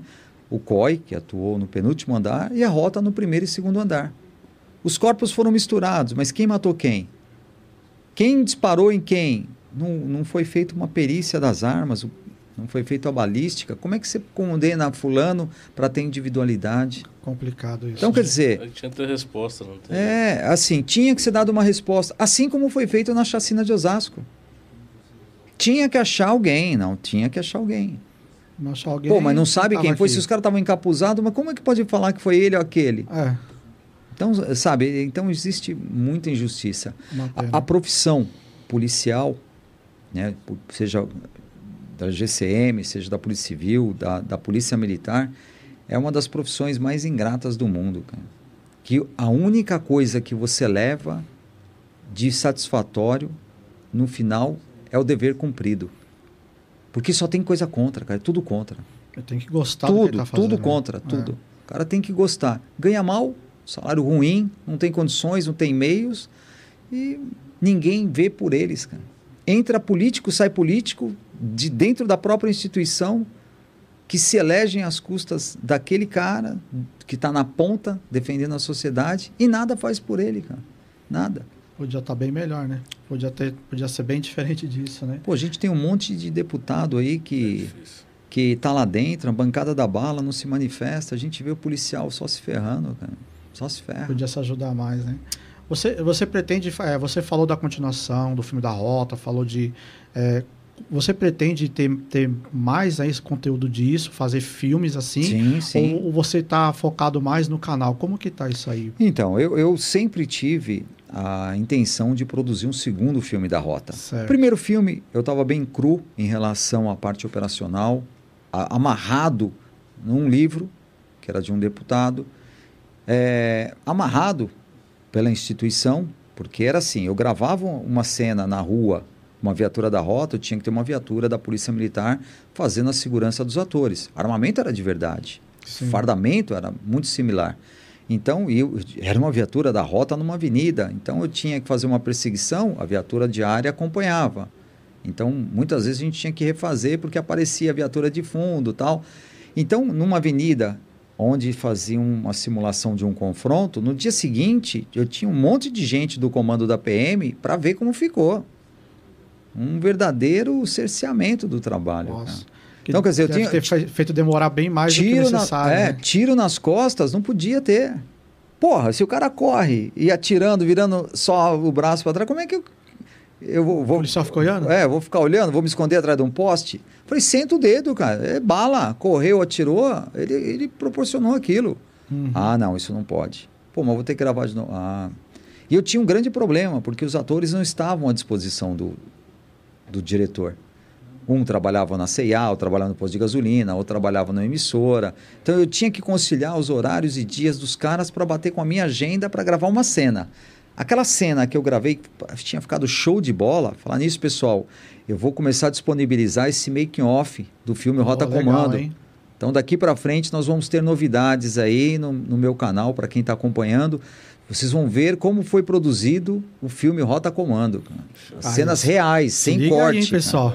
Isso aí vai ser bem bacana. Então, a partir dessa próxima semana, é a nossa chegada na rota, coronel dando bronca, tenente falando, pô, meu, não posso falar com você, senão você- vou ser transferido. Então, vai ter muita coisa bacana, que cara. legal isso aí, hein? Então, são as cenas que não entraram pro filme, que na época eu fui impedido de pôr, né? Mas agora não tem mais essa de ser impedido. Acho que cada liberdade de expressão é um filme. Sim, aquilo, era, é uma- um aquilo filme. é uma ficção. Ah, aquilo é uma ficção. Sim, né? agora vem a versão diretor. Você ah, teve alguma participação, participação de policial em algum momento do filme, alguma cena? Teve, teve, porque assim, eu não vou dar nomes, mas assim, Tranquilo. é, houve a proibição do comandante da rota dos Sim. policiais interferirem na produção.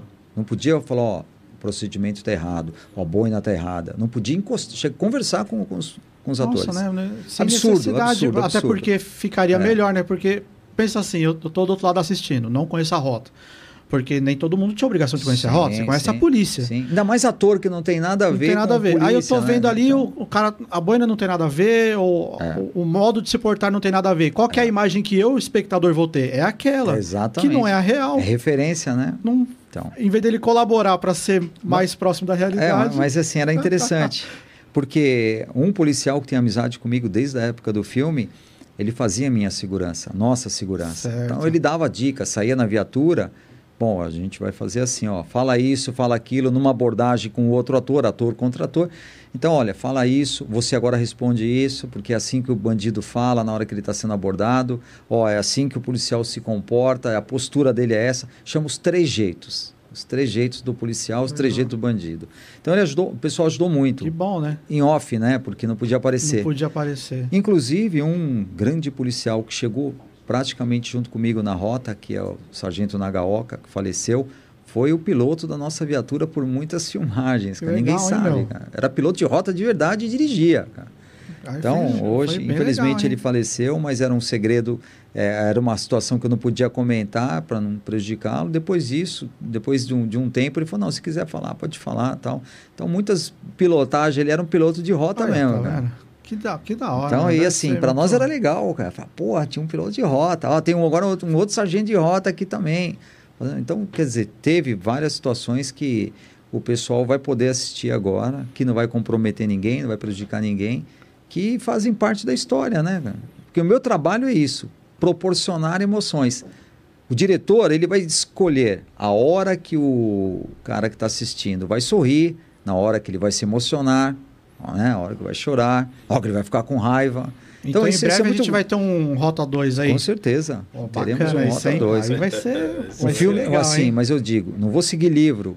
Vai ser a minha vivência na rota, a minha Isso. E experiência. com a experiência que você teve agora toda também, que você falou, né? No começo era mais cru nisso. Sim, e agora, agora- com, a, com a experiência aí vai ser algo Exatamente. bem. Vai ser, olha, eu vou te falar, hein? Me desculpe aí, Padilha, mas o tropa de elite aí, o Bop vai ficar um pouco pequeno perto da Ó, rota. Aí, legal isso aí, hein? No bom sentido, né, cara? Mateusão, como é que tá esse chat aí? Tem mais alguma coisa aí pra você mandar pra nós? tem. Tem, umas tem, perguntas aí que tem. umas perguntas aí, meu? É, então. Vai pular, fica com medo não, hein? É, tem uma aqui do Cac Super Pai. Elia Júnior, como ficou o caso do Gabriel Monteiro usando seus vídeos e apagando a marca d'água neles? É, eu vi um, eu É. vi um pessoal comentando sobre isso, né? Falou que parece que algum, algum vídeo. Ele foi fez um vídeo lá na rota, né? Na, na base lá. É, o, o que aconteceu foi isso. Ele gravou um vídeo lá na rota, né? Hum. Não tenho nada, né, contra o Gabriel Monteiro, né? De verdade, espero que ele ele tá com o meu telefone lá no Instagram, espero que ele dê um retorno, né? Foi usado as minhas imagens, acredito que deve ter sido o editor dele e tirou a minha marca d'água, né? E ele foi policial, sabe como que funciona, sabe as dificuldades que a gente enfrenta para gravar um vídeo, para levar o conhecimento da população. Eu espero de verdade que, né, pelo que eu conheço, pela briga Ah, dele, pela certeza, luta, né? ele vai dar um telefonema e vai vir gravar um vídeo comigo. Eu falei, Elias, vamos gravar um vídeo aí, nem que seja um vídeo de 10 minutos, só para poder mostrar que a índole dele é uma índole de uma pessoa honesta. Eu tenho certeza que é. Transparece isso. Isso, ele, né? né? E assim, eu admiro o trabalho dele, inclusive na mensagem que ele mandou no, meu Instagram, porque isso foi via Instagram, ele falou que ele entrou na polícia acompanhando o meu trabalho. Aí, falou, pô, bacana, mestre, né? Tá eu vendo? entrei na polícia acompanhando o seu trabalho. Fiquei muito feliz, cara. Não tenho nada contra, pelo contrário, admiro. Acho que tem que ter pessoas como ele, né? Ontem parece que ele prendeu um major, prendeu um tenente, né? cara? Foram, foram lá tirar É, um suborno lá, se é. lascaram, né? Tem, tem que ter pessoas assim. É. Eu, eu acredito que o país só vai mudar quando tiver gente que põe a cara. Como ele faz, cara. Sou um É admirador dele. Né? Como ele e vários outros estão fazendo aí, né? Em podcast, coisa assim. Quem né? sabe a gente consegue trazer aí também, né? É, Não, assim, ser feito legal, de né? forma saudável, né? aí. Tem, que- tem que trazer, tem que falar mesmo. É isso Porque quando a gente se omite, né? A gente cria, né? é, monstros, né? E não, não dá. É, é como, é, se eu não me engano, é Martin Luther King que fala. Ele fala: o problema não são o barulho do, do- dos maldosos, é o silêncio dos bondosos, né? É, É, o exatamente. silêncio daquele que É. pode fazer para melhorar, enfim, essas coisas. É algo que eu até falei esse dia, na, às vezes, que é, é complicado, às vezes, que às vezes você sabe que tá acontecendo uma coisa ruim, mas ah, já que não é comigo, Não é comigo, que se dane, entendeu? É igual você falar, ah, às vezes por o pessoal não querer mostrar as coisas da rota, enfim, você fala o outro lado, ele aparecer melhor por causa disso, porque às vezes é, as pessoas, elas ficam vulneráveis, né? Infelizmente, o caso do nosso governo, fica vulnerável, Fica, aí claro. ela olha a situação e fala, é melhor eu ficar quietinho, né? É igual, é igual a gente falar de pra mim, periferia, né? é, é igual você falar de periferia, às vezes o cara tá ali, né? Todo dia trabalha, vai e volta periferia, mas tá o ponto de tráfego ali do lado, É. mas ele vai falar o quê? Entendeu? Porque às vezes tem a dificuldade da polícia entrar. Aí, que nem ontem, ele, o, o Gabriel Monteiro foi lá prender um cara. Então, você imagina, se é o major que tá, Sim, que sim. tá na linha de frente do suborno, imagine como é que tá a corporação. Sim, então é complicado, infelizmente. E eu vou além, porque a gente tem aí. Onde, onde o Estado não está presente, cara, o poder paralelo toma conta, cara. Com toma conta. Toma E, e, e assim, mui- é, o policial hoje está amarrado, cara. Ele quer trabalhar, mas tem, tem, tem limites, cara. Tem limites, infelizmente, cara. Tem, tem limites. Não vou entrar no mérito, mas é muito complicado. Cara. E eu, como sociedade, a gente que é cidadão, a gente precisa da polícia. Seja ela Com civil, certeza, militar, das é. guardas. Porque na hora E- do apuro é o primeiro lugar que você procura. né? É, é, e assim, é, e a população tem que cobrar isso. Sim. Na minha, na minha opinião, a população tem que cobrar. Porque na hora que ela precisa, no pior momento da vida dela, tem uma arma apontada para a cabeça, primeira coisa que ela faz, ela pensa em Deus e chama a polícia. É. Com certeza. O policial vai lá, resolve o problema, mata o ladrão, porque é uma opção, né? É a opção do confronto é do bandido, não é do policial. Sim, sim. Não é. Aí o que acontece? Ela agradece a Deus e fica contra a polícia. Pô, é né? absurdo. Eu cansei de ver isso. Cansei de ver. Mais Cansei. alguma aí, Matheusão? Manda pra nós aí. Tem, tem aqui, ó. Tem o soldado Marcos Sobral. É, pede pra ele falar sobre as místicas da rota e a superstição. É, a, a- rota é assim. Tem muitas místicas, né? É, policial, tem, por exemplo, tem um, quando tem um urubu que fica ali em cima, né? Isso o Gregory pode até falar também. Tinha um coronel que comandou aquele batalhão e falou: puta, aquele urubu ele pousou daquele lado. Vai morrer alguém, cara. É, então, é, são místicas, né, cara? O túnel, né?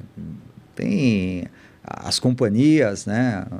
Tem, tem muita coisa que, que é bacana da rota, né? Que o pessoal fica meio incomodado quando eu, eu abro muito.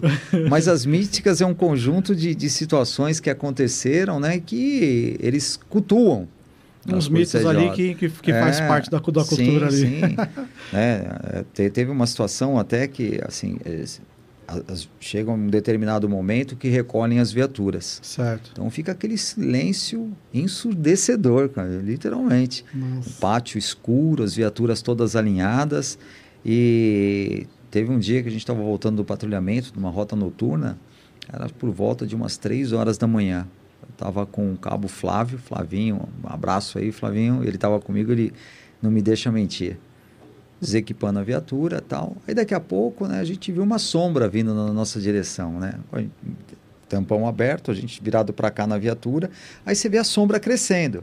A gente sabe, fala, bom, alguém que vai dar um peguei, né? Vai dar um susto, né? Pô, eu falo só de falar isso arrepia. Aí ele cutucou, falou, vamos fazer conta que, vamos fazer conta que a gente tomou um peguei, né? Que, que assustaram a gente. Mas daqui a pouco eu olho com rabo de olho, eu olho e falo, não tem ninguém, cara. Aquela sombra, não tem ninguém. Tá ouvindo a sombra não tem É, ninguém aí eu fazendo dei a um, sombra. Aí eu dei um cutucão nele e falei, não tá em ninguém. Aí os dois olharam, cara. Não tinha ninguém, cara. Meu Deus. E a sombra sumiu. pra você ter uma ideia de tão, tão real que foi que a gente abaixou para ver debaixo das viaturas se tinha alguém escondido, cara. E não tinha de onde vinha aquela sombra e nem a luz, cara. Fica a dica, não Ó, vá, é. não vá no, no pátio durante a Pô, noite. se crê em não Deus, vale eu onde? É, é assim, eu não sei a religião da maioria, né? né? Eu sou um pouco católico e um pouco um bandista, né? cara? Então, mais espírita, assim. Então, eu acredito, cara. Vai que Tantas ocorrências de rota, tantas prisões, tantos confrontos ao longo da muita história. coisa que viu. Muitos policiais de rota morreram ali, né? Deram sangue para aquele batalhão. Então eu acredito que alguma coisa mais forte tem. Eu acredito, eu acredito. E ali é, você escuta barulhos, né? Então você tem algumas coisas que a gente fala, pô, tem, tem alguma coisa a mais. Ele tem uma energia muito forte aquele batalhão. Ah, e só imagina, estando lá e vivendo lá para poder Pra Saber. sentir aquilo. saber. né? Porque É. entra uma pessoa comum de dia, puta, um quartel, pô, é a rota, é maravilhoso, né? Você entra, você vê os monumentos, você vê Hoje é tudo que aberto tem. para visitação também É, tem lá, um- né? Tem, tem um- uma maneira que você pode Passeio fazer cultural. é. Ah. Então tem um dia na semana que o pessoal ligando lá, normalmente é de, de sexta-feira ou sábado, né? É, e aí é agendada a visita. Então você olha, você está de dia é uma coisa, à noite é outra. A hora que as viaturas saem, aquilo fica. hum, Assim, não tem ninguém, cara. Ninguém. E é gigante lá dentro. E aí você, pô, você vê uma viatura de rota, pô, aquela viatura acabou de trocar tiro, um bandido morreu, né? Aí você olha, você fala, pô, será que tem alguma coisa ali?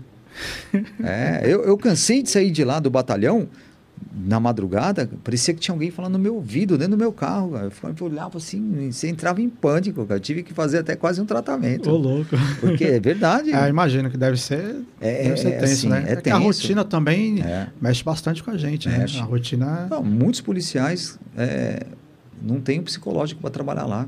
O cara vai e faz estágio não passa. De cada 30 fica dois.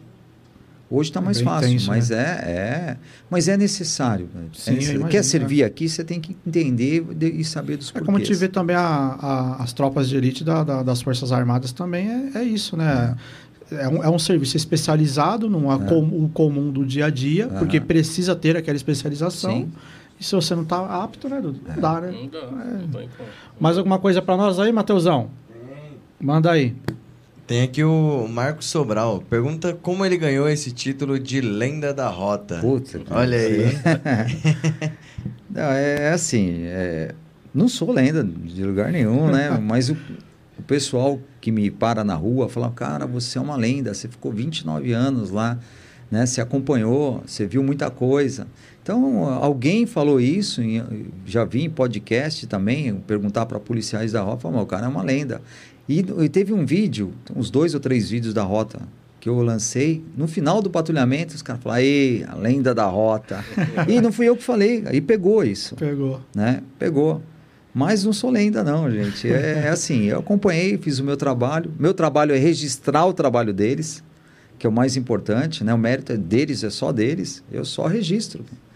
Né? Aquilo que fizeram, levo ao conhecimento da população. E você também está fazendo algumas coisas de, de podcast também. Eu já vi algum- alguns vídeos nesse segmento. Tá indo legal lá, né? Então, é, não é minha área, não é assim uma pegada que eu é, gosto de fazer.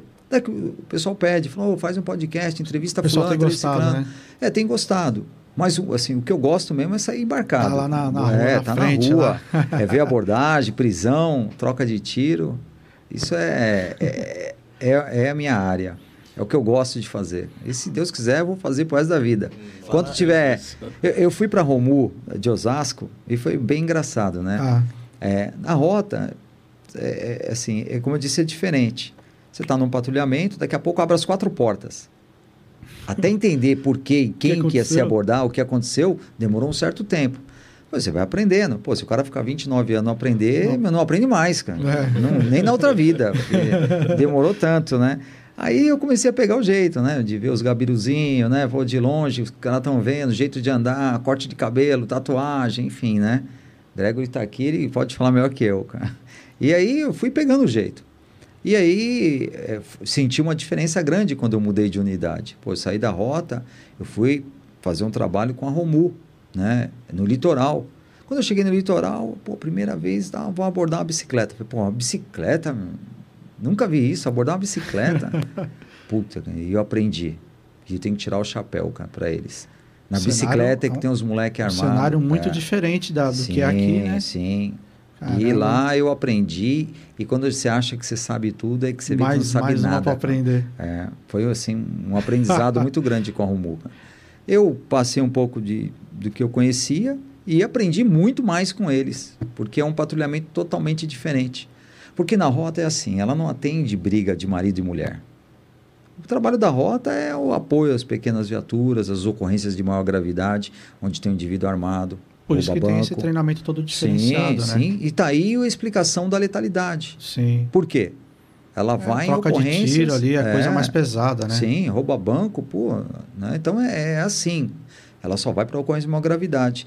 E aí você vai para uma viatura diária, não tem essa ocorrência de maior gravidade o tempo todo. Você vai atender uma briga de casal, você vai atender um atropelamento, você vai uma desinteligência, um mal súbito, né? um tráfico. Então, quer dizer, é, é, é bem diferente. A polícia militar de- da RP, que tem dois policiais, pô, esses caras são verdadeiros heróis, cara. Em dois, os caras têm que fazer todas as ocorrências, atender todas as ocorrências do Código Penal. Ela tem que ser advogado, ela tem que ser psicólogo. Pô, o cara quer se suicidar. Pô, você tem que Não é uma ocorrência de rota. Teoricamente seria uma ocorrência de GAT. Pô, a polícia diária tá lá com os dois policiais. Conciliador. Conciliador. Pô, você imagina, eu, eu saí embarcado num tempo com uma policial feminina que tinha estatura menor do que a minha e um outro policial também novo. Pô, para apartar a briga de dois caras gigantes. Como é que você. Meu Deus. Não, como é que você. Não, não tem. É, Aí os dois correram para longe da viatura. E aí, em dois, um fica na viatura e vai a mulher apartar? E agora? Ou vai o outro? Não pode, cara. Tem que ter três policiais numa viatura, cara. Não pode. Então eu vi coisas assim que eu mudaria se tivesse condições. Melhora, melhoraria as situações deles. Cara. Não dá. Correu numa viela. Vai um só. é. Aí não tem HT, não tem rádio. Como é que faz? E aí, você chama apoio como? Peraí, deixa eu ligar no celular aqui. Não tem. Não dá, né? É, é assim, é, é muito diferente o trabalho. É o dia a E- dia, e, nas né? guardas também, cara. Porque a Romu, ela faz o mesmo trabalho que faz uma rota, ela faz o mesmo trabalho que faz um BAEP, o mesmo trabalho que faz uma força tática. Porque ela é a tropa de elite da GCM. Sim. E os caras não estão para brincadeira. E voltando para onde eu fui, Osasco. Pô, tudo novo. Pô, tô com 57 anos. Aí você vai lá, você pega quatro, três guardas, três polícia, porque guarda para mim é polícia. Ó, desembarcou e correu. Puta, eu corri no, em Osasco, cara. Os caras correm dois quilômetros atrás de bandido por dia, cara. E eu com 57 anos, como é que eu faço? Tem que correr junto, cara. E não dá, não dá mais, não. E assim, aí a minha atividade física nessa hora é, ficou um pouco para trás, cara. Mas eu falei, eu vou começar a treinar, começar a correr, cara. E não, nem precisava, que todo patrulhamento tinha um pinote, cara. Já tava Eu fazendo. não Já tá podia ficar pra trás. ali Forçar já. você- você treinar. A minha primeira ocorrência na Romu do Guarujá foi um pinote. Caramba. Os caras já tinham a informação que ali tinha um tráfico. Pô, a gente vai encostar aqui. Se ele não correr, a gente pega. O pior é que ele correu, cara. Correu um quilômetro, cara. Um quilômetro dentro da Caramba. comunidade. E os polícias correndo atrás, eu fiquei bem para trás, não teve como. E eles olhando para trás. Tava o Filipine, tava o Dourado, né? E assim, e o Juninho. Quem pegou foi a viatura que previu que ele falou, ele vai entrar aqui. E pegou. Teve sacada. que também vai É. inteligência Bom, ali, mas né? Você- expertise, né? Numa viatura de rota, numa equipe, os caras não correm assim. Para mim foi novidade.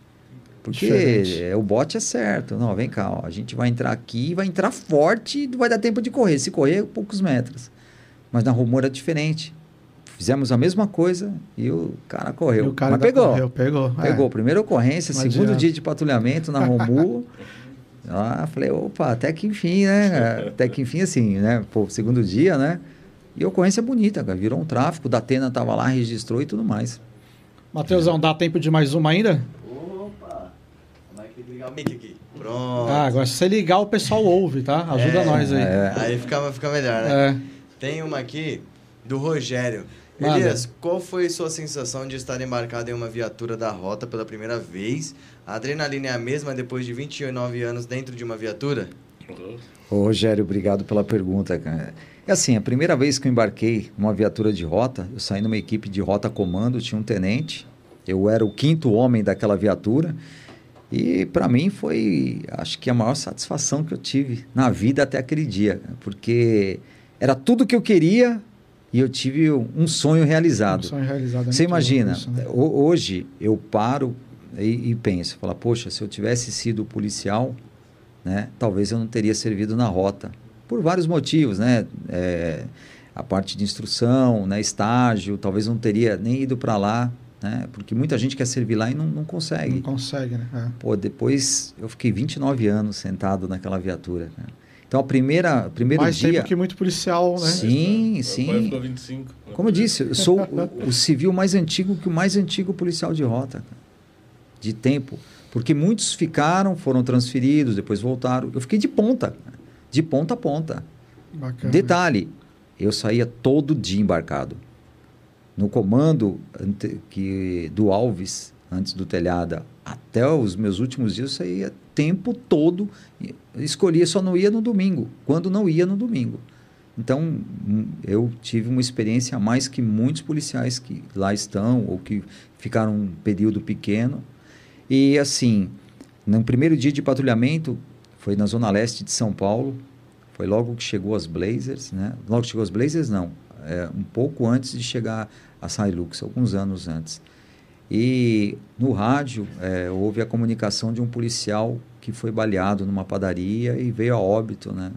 Foi, o pessoal fez uma casa de caboclo, né? Uhum. Para ele lá, tipo, é, Uma fizeram uma ali, né? emboscada e ele foi baleado e a viatura foi a primeira vez que eu vi é, assim é, um confronto porque a nossa equipe chegou naquele momento não tinha o que fazer já tinha entrado em óbito e a nossa equipe teve sorte de de deparar lá com quem fez isso né Aí e é tudo muito rápido então no primeiro dia já teve ah, uma situação de confronto cara. adrenalina. sim e assim não tem a rota vai buscar onde tiver cara. não tem lugar que ela não Falta no entra largo osso, né? não, não larga. Vi muitas situações, muitas situações. Imagina. Você fica assim, né, na hora, mas depois você acostuma, né? Você vê que a opção não foi do policial. É, Então- é ele ou o bandido, né? É, então logo no primeiro dia já teve uma situação e aí houve toda uma preocupação, né? Pô, e o cara aqui, né, não sei o quê. Tinha que fazer, eu tô na equipe. Tinha que Não fazer. tem como esconder. Esse é real, Sim. né? É, e aquilo é, foi sendo igualzinho ao longo dos anos, porque cada dia é uma emoção numa viatura de rota. Já tive embatida, já tive um capotamento de viatura de rota de verdade. Caramba. Então, quer dizer, história eu Tem tenho registrado. É, eu tenho registrado, porque os caras falam, não, não tem, tá bom. Você quer o vídeo? Tá aqui. Ah, você quer o vídeo daquilo? Tá aqui. Então, é, eu acompanhei muita gente que está aí hoje, quando chegou novinho, É. não sabia nada, fez estágio, recebeu o braçal. E a emoção, ela continua depois de 30, 40 anos, que é uma viatura de rota. Vocês não têm ideia do respeito que esses policiais têm da população. Muito legal. E o medo dos bandidos. É, já tive- você falou, né? Dentro do Não, presídio, o cara é. Ó, só para você ter uma ideia. Bandido urinando numa simples abordagem. Bandidão de quebrada. Rota encostou, o cara tremia, até a sobrancelha tremia, cara. Então, pô, e era assim. O cara era bandidão, tinha informações e tal. "Ah, O cara é bandidão, "Ah, pelo amor de Deus, senhor. Se você... Quer dizer, na casa do, do pai de família era bravão. Na frente dos policiais, tremendo. Tem dos vídeos lá. Você vê o cara tremendo que parecia ventania e o cara um pedaço de papel, cara. Tem outras situações da população parando do lado da viatura, falando, ó, arrebenta, mata uns quatro desse aí pra gente, porque não aguento mais. A população pedindo pra rota. Nossa, hoje já tá bem de, bem de saco cheio. Né, disso, É, já. não, cara, ninguém aguenta mais. Tem alguma situação engraçada que você passou assim? Ó, Ah, tem, cara. Tem uma que até na foi. um- viatura, na viatura mesmo. Você foi, passou. Que... É, ó, contar aqui. ó, uma coisa assim que, eu, que foi legal foi uma abordagem, cara. A gente- Inclusive, foi uma pergunta do Kaki Super Pai, viu? Ah, E é? O, Foi? soldado Marcos Sobral, a mesma coisa. Ó, uma situação que eu me recordo assim foi um- uma situação mais recente. Hoje a gente estava passando numa avenida, é, não me lembro o nome da avenida agora, na zona leste de São Paulo. Aí um cara estava encostado no muro, ele ia pular e a gente bem devagarzinho. Ele estava do outro lado da avenida. Aí ele viu a viatura, ele saiu andando, né? Parecia um garçom, cara, todo enquadrado assim, cara. Aí falou, volta. Aí o pessoal, a equipe voltou, encostou. Ele já foi para a parede sem mandar fazer nada. Os caras se entregam, cara. Você, você tava fazendo dentro da casa? Não, não tava fazendo nada dentro da casa, não. Tá disponível até no canal aí, ou no Instagram, isso aí. Não, tava não, senhor, não tava não. Ou então eu sou mentiroso? né? Porque a pegada é essa, né? Então eu sou mentiroso? Não, senhor, não tava não, não. Aí dois policiais ficaram conversando com ele ali, entrevistando, né? E os dois, os, os outros dois foram até o, o muro onde ele estava para ver se ele tinha pego alguma coisa.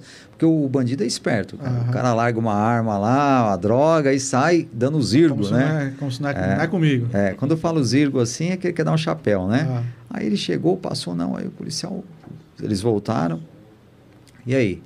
Teve algum problema? Não, tive. Tive um probleminha tal. Não vou mentir, não, senhor. É, você não vai mentir, pô, porque eu vou consultar lá, vai ter, né? Vai ter como. Aí, não, que eu já tive um 5.7, já tive um 5.5. O 5.5 é furto, né? Normalmente os caras que furtam roupa de varal e, e, enfim, né? Bate celular, correntinha.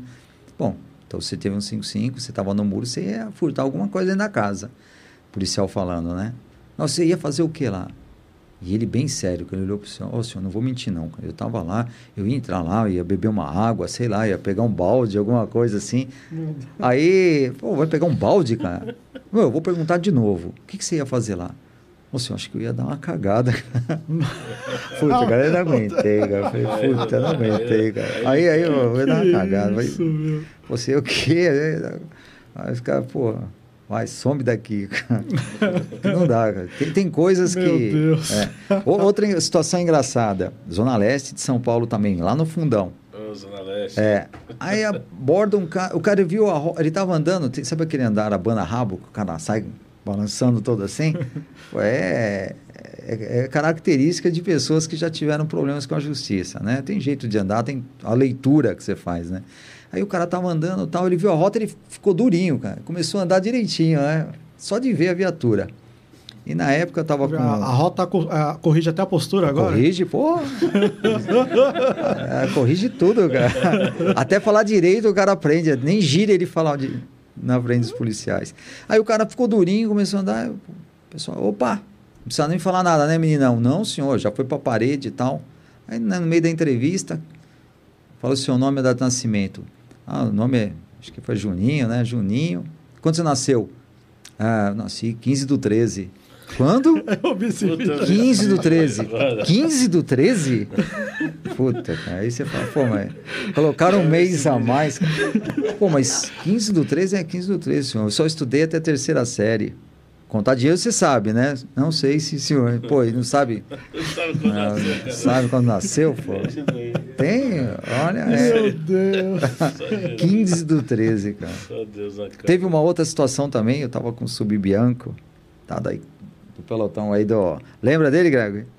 Então, então, aí tava com o Subbianco, tava com o Léo, aí na abordagem lá, com o Wagner, aí uma abordagem na Zona Leste também, o cara todo barbudo lá, ele tava com a droga lá, e na hora que ele viu a rota, ele engoliu, né? Hum. Aí o policial falou, "Ué, você estava com um negocinho? Não, senhor, eu engoli, fiquei com medo e engoli, né? Ah, você engoliu? Eu engoli. Por que, que você engoliu? Eu sei, senhor, com a rota eu sei que o chicote estrala, né? se eu não engolir. E aí, sabe, o jeito que ele falou, cara, foi engraçado. Né? Não, eu sei que com a rota o chicote estrala. Cara.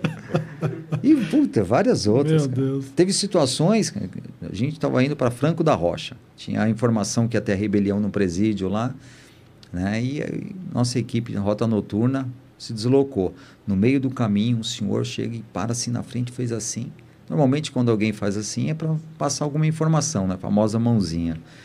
Aí eu estava no meio, já liguei a câmera. Ele bem sério. Tava tendo um baile funk ali. Nossa. Eu falei, bom, ele vai fazer uma denúncia, os policiais nem vão parar, né? Vai falar, pô, os caras estão. Senhores, eu posso rezar um Pai Nosso aqui para os senhores? Pô, quebrou a perna, cara, porque tava todo mundo esperando ele falar, ó, o cara ali tá armado, tal, alguém tá ali. Pô, no meio do baile funk teve. Um O cara, cara ali. re- parou e rezou um Pai Nosso pela vida dos policiais que estavam ali. Então são Sim. situações assim inusitadas. cara. Nos- Você não espera Não isso, espera. né? Muito... Olha, situação comum: um bandido né, defecar na abordagem. Nossa. Urinar. Isso é, é, é- é certo. Parou na quebrada à noite. Se ele tiver errado, ah, aí. É isso. não é? Pô, tem, cara. Olha, o, o pior, não, o pior não foi isso. O pior é que muitas vezes, é, isso aconteceu agora no tático, não, não na rota, né? Eu estava embarcado no tático lá do 22, de quarto homem, o tático tem três, eu fiquei de quarto homem.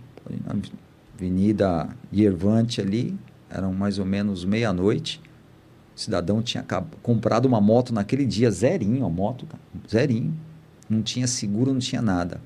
Ele viu a viatura do tático, entrou no meio, ah, acabei de ser roubado, levaram minha moto, tal, não sei o quê. Passa as características, tal. Aí o sargento falou, faz o seguinte, cara, não passa nada, sobe. Caramba, eu vou te falar, os caras tocam a viatura, hein? É igual o Gregory lá. cara. Puta, é é uma montanha russa. Nossa. E daqui a pouco eu vejo a minha perna esquentando, cara. Porque a gente viu a moto e, e teve um- uma perseguição. Aham. A gente conseguiu avistar e, e por pouco não pegou, cara. E Nossa Senhora de Sabará pega direita, esquerda, direita, esquerda e tava no nosso visual. as duas motos. Aí se dividiram, né? Aí, Qual que é a sua moto? Qual que é a sua moto? Aí o cara não conseguia falar. Quando eu olho, cara, calça toda molhada, o cara se mijou Nossa, inteiro, cara. mano. Sabe? Ele grudou no ferro, assim, onde fica os fu- fuzil. Ficou cara. marcado os Meu, dedos ali. Ficou ali. e eu vou te falar, ele, ele ficou em choque, cara. Travou, Porque andar numa É, viatura de rota, é. uma viatura do tático, uma viatura de Romu, cara, pô, você não tem ideia do que os caras fazem. cara. Sobe até em parede, cara. Quem não tá acostumado, o cara trava, cara. Pô, todo molhado, cara. Então são situações Meu que você Deus. passa assim, que pra mim é comum, né? Eu sei o que vai dar. Eu sei o desfecho. Agora, quem nunca andou, nunca cara, uma andou. primeira vez, aquele cara, é, assim, nem falar ele conseguia, cara. Meu Deixa, Deus. deixa a moto, deixa embora, cara. O cara já não Até queria nem que fosse atrás, né? Viatura novinha, cara, novinha. E o cara tocava, o piloto tocava. Era bom. Olha, não deixava nada a desejar pra mim, Andrezão, tem uma, tem uma pergunta da Carolina aqui que é bem interessante. Diga. Diretor, boa noite. Vejo todos os seus vídeos, vi que Oh, o GAT legal. tem muito treinamento radical. Como foi acompanhar? Participou de algum treinamento com eles também? Eu participei de vários. Eu produzia na é Carolina? É. Carolina, né? Obrigado pela pergunta, Carolina. Eu, na verdade, eu acompanhei o trabalho do GAT durante 10 meses. Certo. Então, as ações que teve naqueles 10 meses, eu tive a oportunidade de acompanhar. Tanto o trabalho do sniper, que é o atirador, tanto o pessoal de negociação, o esquadrão de bombas, né? E, e da, e da equipe de intervenção. É, sofri bastante. Porque, assim, como era na rota, quando eu cheguei, o que, que você quer aqui na rota? Você quer aprender? Você quer ser um policial? Você quer fazer o quê? Falei, eu quero chegar o mais próximo possível da realidade, quero que me testem como se fosse um estagiário. E assim foi feito. Eu cheguei no GAT, foi a mesma coisa. Só que o GAT Pra que é. que com- pediu isso, né? É, no GAT é complicado. No GAT, eu tenho medo de altura. Nossa. Pô, vamos escalar um prédio, cara. Foi o quê? Falei, não, vamos ter que descer. Então, lá no, na Escola Superior de Bombeiros, na ESB, né? Pô, tem um prédio de 12 andares e, bom, vai ter que fazer um rapel para salvamento em altura. Bom, você vai filmar, você vai descer junto. Falei, não, não vou não, cara. Não vou. não vou e não fui, não vou. Não. Bom, então é assim. Você sabe como é o GAT. A gente está aqui para salvar um refém. Você tem a opção de escolher se você vai ou se a gente vai usar a equipe de intervenção. Falei, puta merda, cara. Aí, Aí eu vou fazer o seguinte: vocês que vão descer, eu vou ficar no segundo andar e vocês vão entrar pela janela. Foi uma forma que eu tive de sair daquela situação de descer um prédio. Não ia descer por nada ali, né? Cara, que isso? Cara que tem medo. Bom, aí foi feito algum negócio, foi feito outro. Bom, agora é o seguinte: o batismo, né? Acabou o nosso curso. Ali tem a ponte, alta pra caramba. Aí daqui a pouco parou as viaturas. Bom, gente, refrescar, tomar um banho. Falei, ah, mas ali os caras vão descer com corda na água, é mole. Que corda nada. É pro lado da ponte, no Cê é alto lá. doido. E aí pulou um, pulou dois, e eu trabalhava com uma menina que estava gravando. Aí ela falou: ah, bom, se todo mundo pular, eu pulo, Pode pegar aqui. né? Falei, se todo mundo pular, eu pulo. E a filha da mãe pulou, cara. Só sobrou eu. Aí falei, bom, faz o seguinte, eu vou para lá para viatura. Não, não, você vai pular. Falei, mas como assim? Não, dois puta negão forte lá. O cara falou, não, ou você pula ou a gente vai pular junto com você. Nossa. A opção é sua. Escolhe. É, puta, eu tive que pular, cara. Aí Meu Deus. Ficou duas horas tentando convencer, mas quando eu vi que os caras já estavam desistindo de convencer e, e pular comigo, eu tive que pular. Outra situação que eu passei no GAT foi assim, bom, era uma cena, a gente estava ilustrando como é que era uma intervenção e tem a taser, né, as pistolas lá de choque. Aí os caras falaram, "Bom, vamos fazer um teste aqui para ver tal como é que é tal. Aí tinha um cara que trabalhava comigo, né, um rapaz lá. Aí colocaram o taser nele. Falou, faz o seguinte, diretor, encosta nele aqui também, mas é choquinho leve, você não vai sentir nada. Eu falei, caramba, você tem essa pistola aí de choque, cara, que os caras caem no chão na hora, apaga. Aí eu falei pro cara, falou, "Ó, meu, eles deixaram a gente do lado assim de uma cama, que era uma cena do próprio documentário do GAT, ó, inclina porque vocês vão cair. O choque não pegou. E eu caí quando zzz, e não pegou em mim. E eu caí. O cara, pô, caiu junto comigo que tava um colado no outro. Mas você não senti nada. Falei, puta que eu pariu. Você vai falar uma merda dessa, cara? Pô, aí os caras, ah, é? Então vem cá, vamos fazer diferente. Aí o choque veio. Pô, mas o cara podia ficar calado, cara. Eu fiz a maior cena que eu tava tomando choque. Ai, caí. O cara ficou lá, não, mas eu não senti nada. Eu falei, porra, cara, como você dá uma dessa? quieto, pô. Essa foi Meu dureza, Deus. viu, cara? Elias, teve Verdade. um, um momento do, do Merchan que a gente esqueceu de falar sobre um rapaz que ajuda a gente aqui no podcast. Ele faz esses, é, esses é, logo 3D, até, até um pequenininho. Tem um pequenininho meu aí que eu esqueci de pegar hoje, Dudu. Pega aí pra mim. Que Bacana, hein? favorzinho. Logo 3D. É, um- é, é assim, ele trabalha com tudo que é pa- parte 3D, né?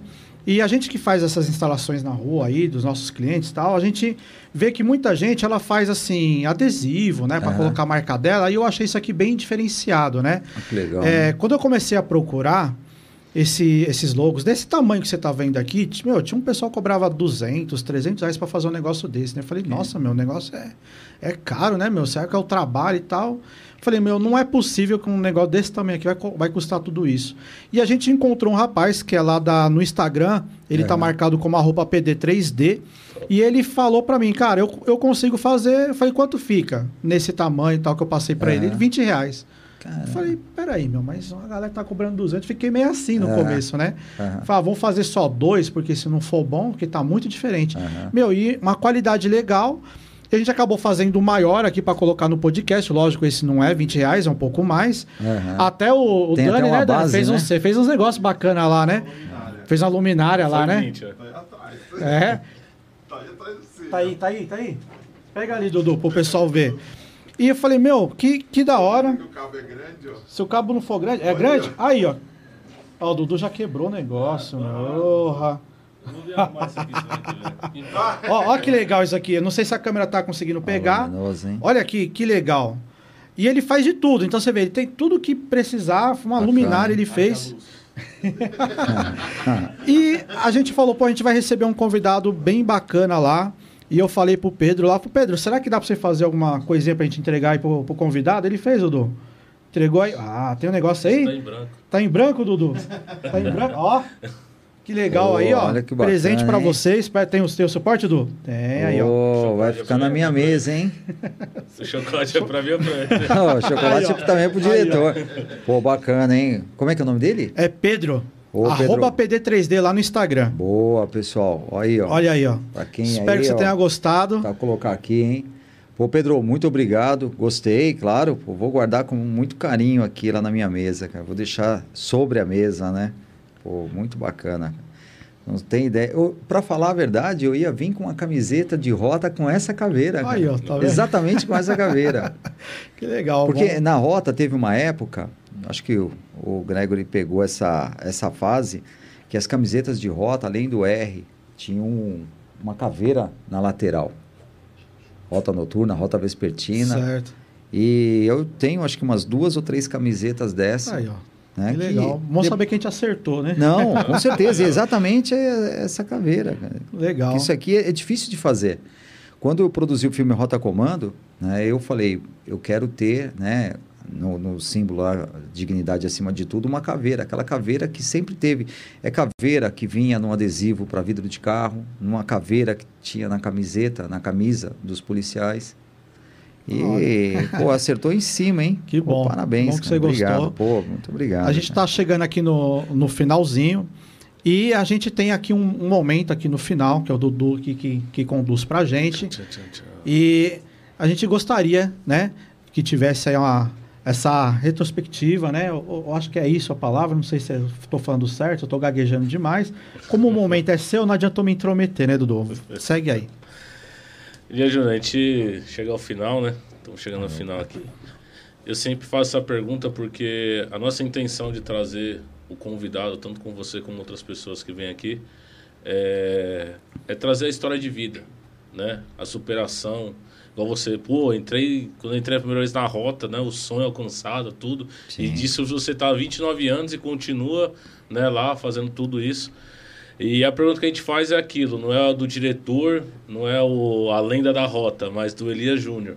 É a questão, o que, que você tem a dizer de tudo que você viveu até hoje? ou uma experiência, sabe? Algo que venha da sua alma mesmo, assim.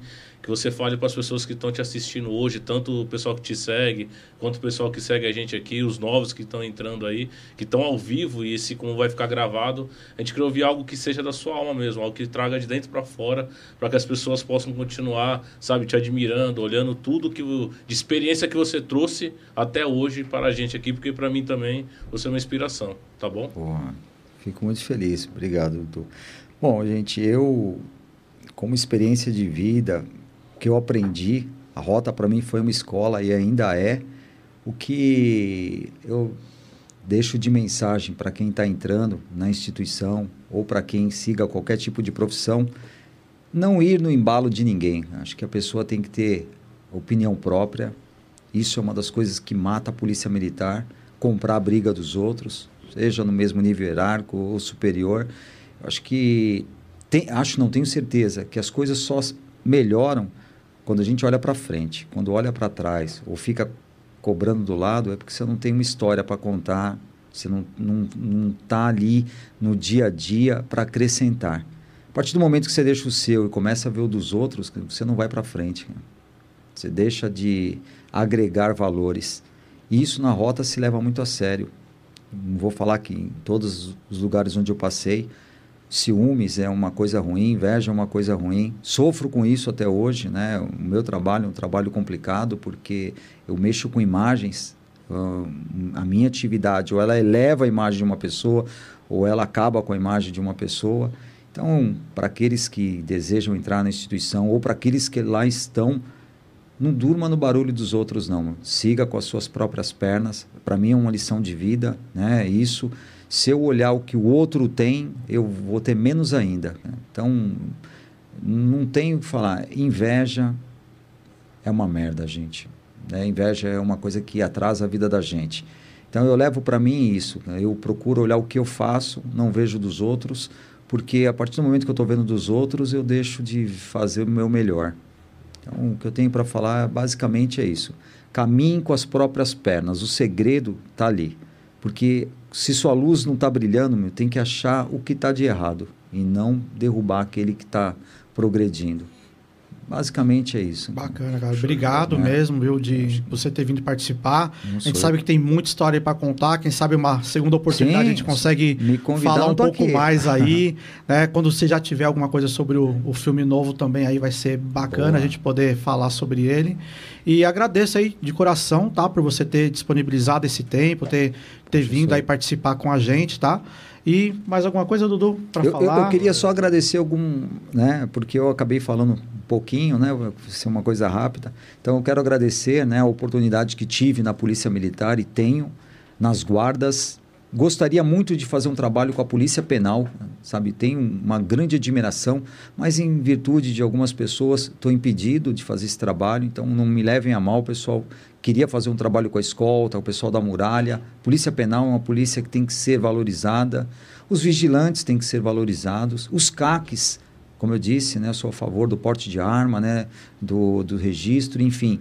É, a polícia militar, as guardas, não, não se discute. Eu acho que o momento agora é das guardas, mas gostaria muito de ter uma oportunidade de fazer mais pela segurança pública, mais pelas instituições. Né? Isso eu vou continuar fazendo trabalho, meu objetivo é, é minha sina, né? é meu objetivo continuar fazendo é, a imagem das instituições de segurança chegar na população. Então eu quero deixar aqui o meu agradecimento. Não vou falar nomes porque é, às vezes a gente esquece de um, dá problema. Quero deixar aqui um abraço para o Dr. Holt, né, o juiz da primeira auditoria do Tribunal de Justiça, a todos da Polícia Militar, na Polícia Civil, a Polícia Técnico-Científica que eu não falei, agora Exército, que estou começando a entrar e, e- e- e compartilhar esse trabalho. Até então era só rota, então eu acho que o leque pode ser aberto né, para outras instituições, né, para outras unidades. Ninguém tinha feito um trabalho com a RP, né, com, com os o 01, que é aquele patrulhamento com dois policiais. Estou tendo a oportunidade de fazer, em breve estou mostrando. Força Tática também, né, que ficou um pouco apagada eh, com o passar do tempo, depois que vieram os BAEPs. Então, estou fazendo um trabalho, estou gostando tanto quanto gostei da rota. E as outras unidades, se eu tiver po- oportunidade. Então, Quero deixar esse meu abraço a todos, né? A minha equipe que me ajuda e me aguenta, porque eu não sou fácil, sabe? A cobrança é grande, então, que se estiverem assistindo, é, entendam que é necessário, né? Você só consegue as coisas com sacrifício e sendo cobrado. Se não cobra é porque né, a coisa não está É. perfeita e nunca está. Então essa é uma atividade bem complicada. Então basicamente isso, a minha família que me apoia e me aguenta, né? Minha filha que é minha segurança, né? É atiradora lá, Boa. hoje deu uma aula lá e eu gostei e muito, né? Legal. Um abraço lá pessoal também do stand de tiro G16, né, que me apoia também, né? E o Dr. Merson que me recebeu com muito carinho lá e meus familiares. Muito legal. Obrigado mesmo pela participação. Quem ainda não está seguindo, lógico, né? Diretor Elias Júnior, lá, só procurar no YouTube lá, não tem como não achar. É, pessoal, né? dá uma força aí, porque Dá. o negócio tá indo. E o Instagram também, né? Tem o Instagram, diretor Elias Júnior também, né? Tá. Eu deixei Elias Júnior ou diretor Elias Júnior? diretor Elia Júnior. Bacana. E eu esqueci, não esqueci não, deixei para o final. Pessoal, queria agradecer vocês, meus seguidores no Instagram, né, os meus inscritos no canal, as pessoas que me, que me cumprimentam na rua pelo meu trabalho. Você não tem ideia de como é gratificante. Muito legal. Hoje, ontem, as pessoas me param e falam, poxa, você faz os vídeos da rota, né? Posso tirar uma foto com você? Não- eles não têm ideia da satisfação que é isso. Legal, pessoal. Não tem dinheiro que pague. Então, pessoal, muito obrigado aí. Obrigado Muito aí. Então, você que está assistindo aí também, caso não esteja inscrito no nosso canal ainda, que se inscreva aí no nosso canal, por favor. Dá aquele like, dá aquele joinha. Boa. Ajuda o canal a fortalecer, a gente Vira poder. membro. co- co- se torne membro do canal, né? é, Nos ajude é, aqui. é. Então, faz parte aí, faça parte né, dessa comunidade. Tem muito conteúdo legal para vocês. Para quem é membro, tem conteúdos exclusivos lá. Então, faz aquela, aquela força pra gente aí. Se inscreva, clica no sininho, compartilha com a galera.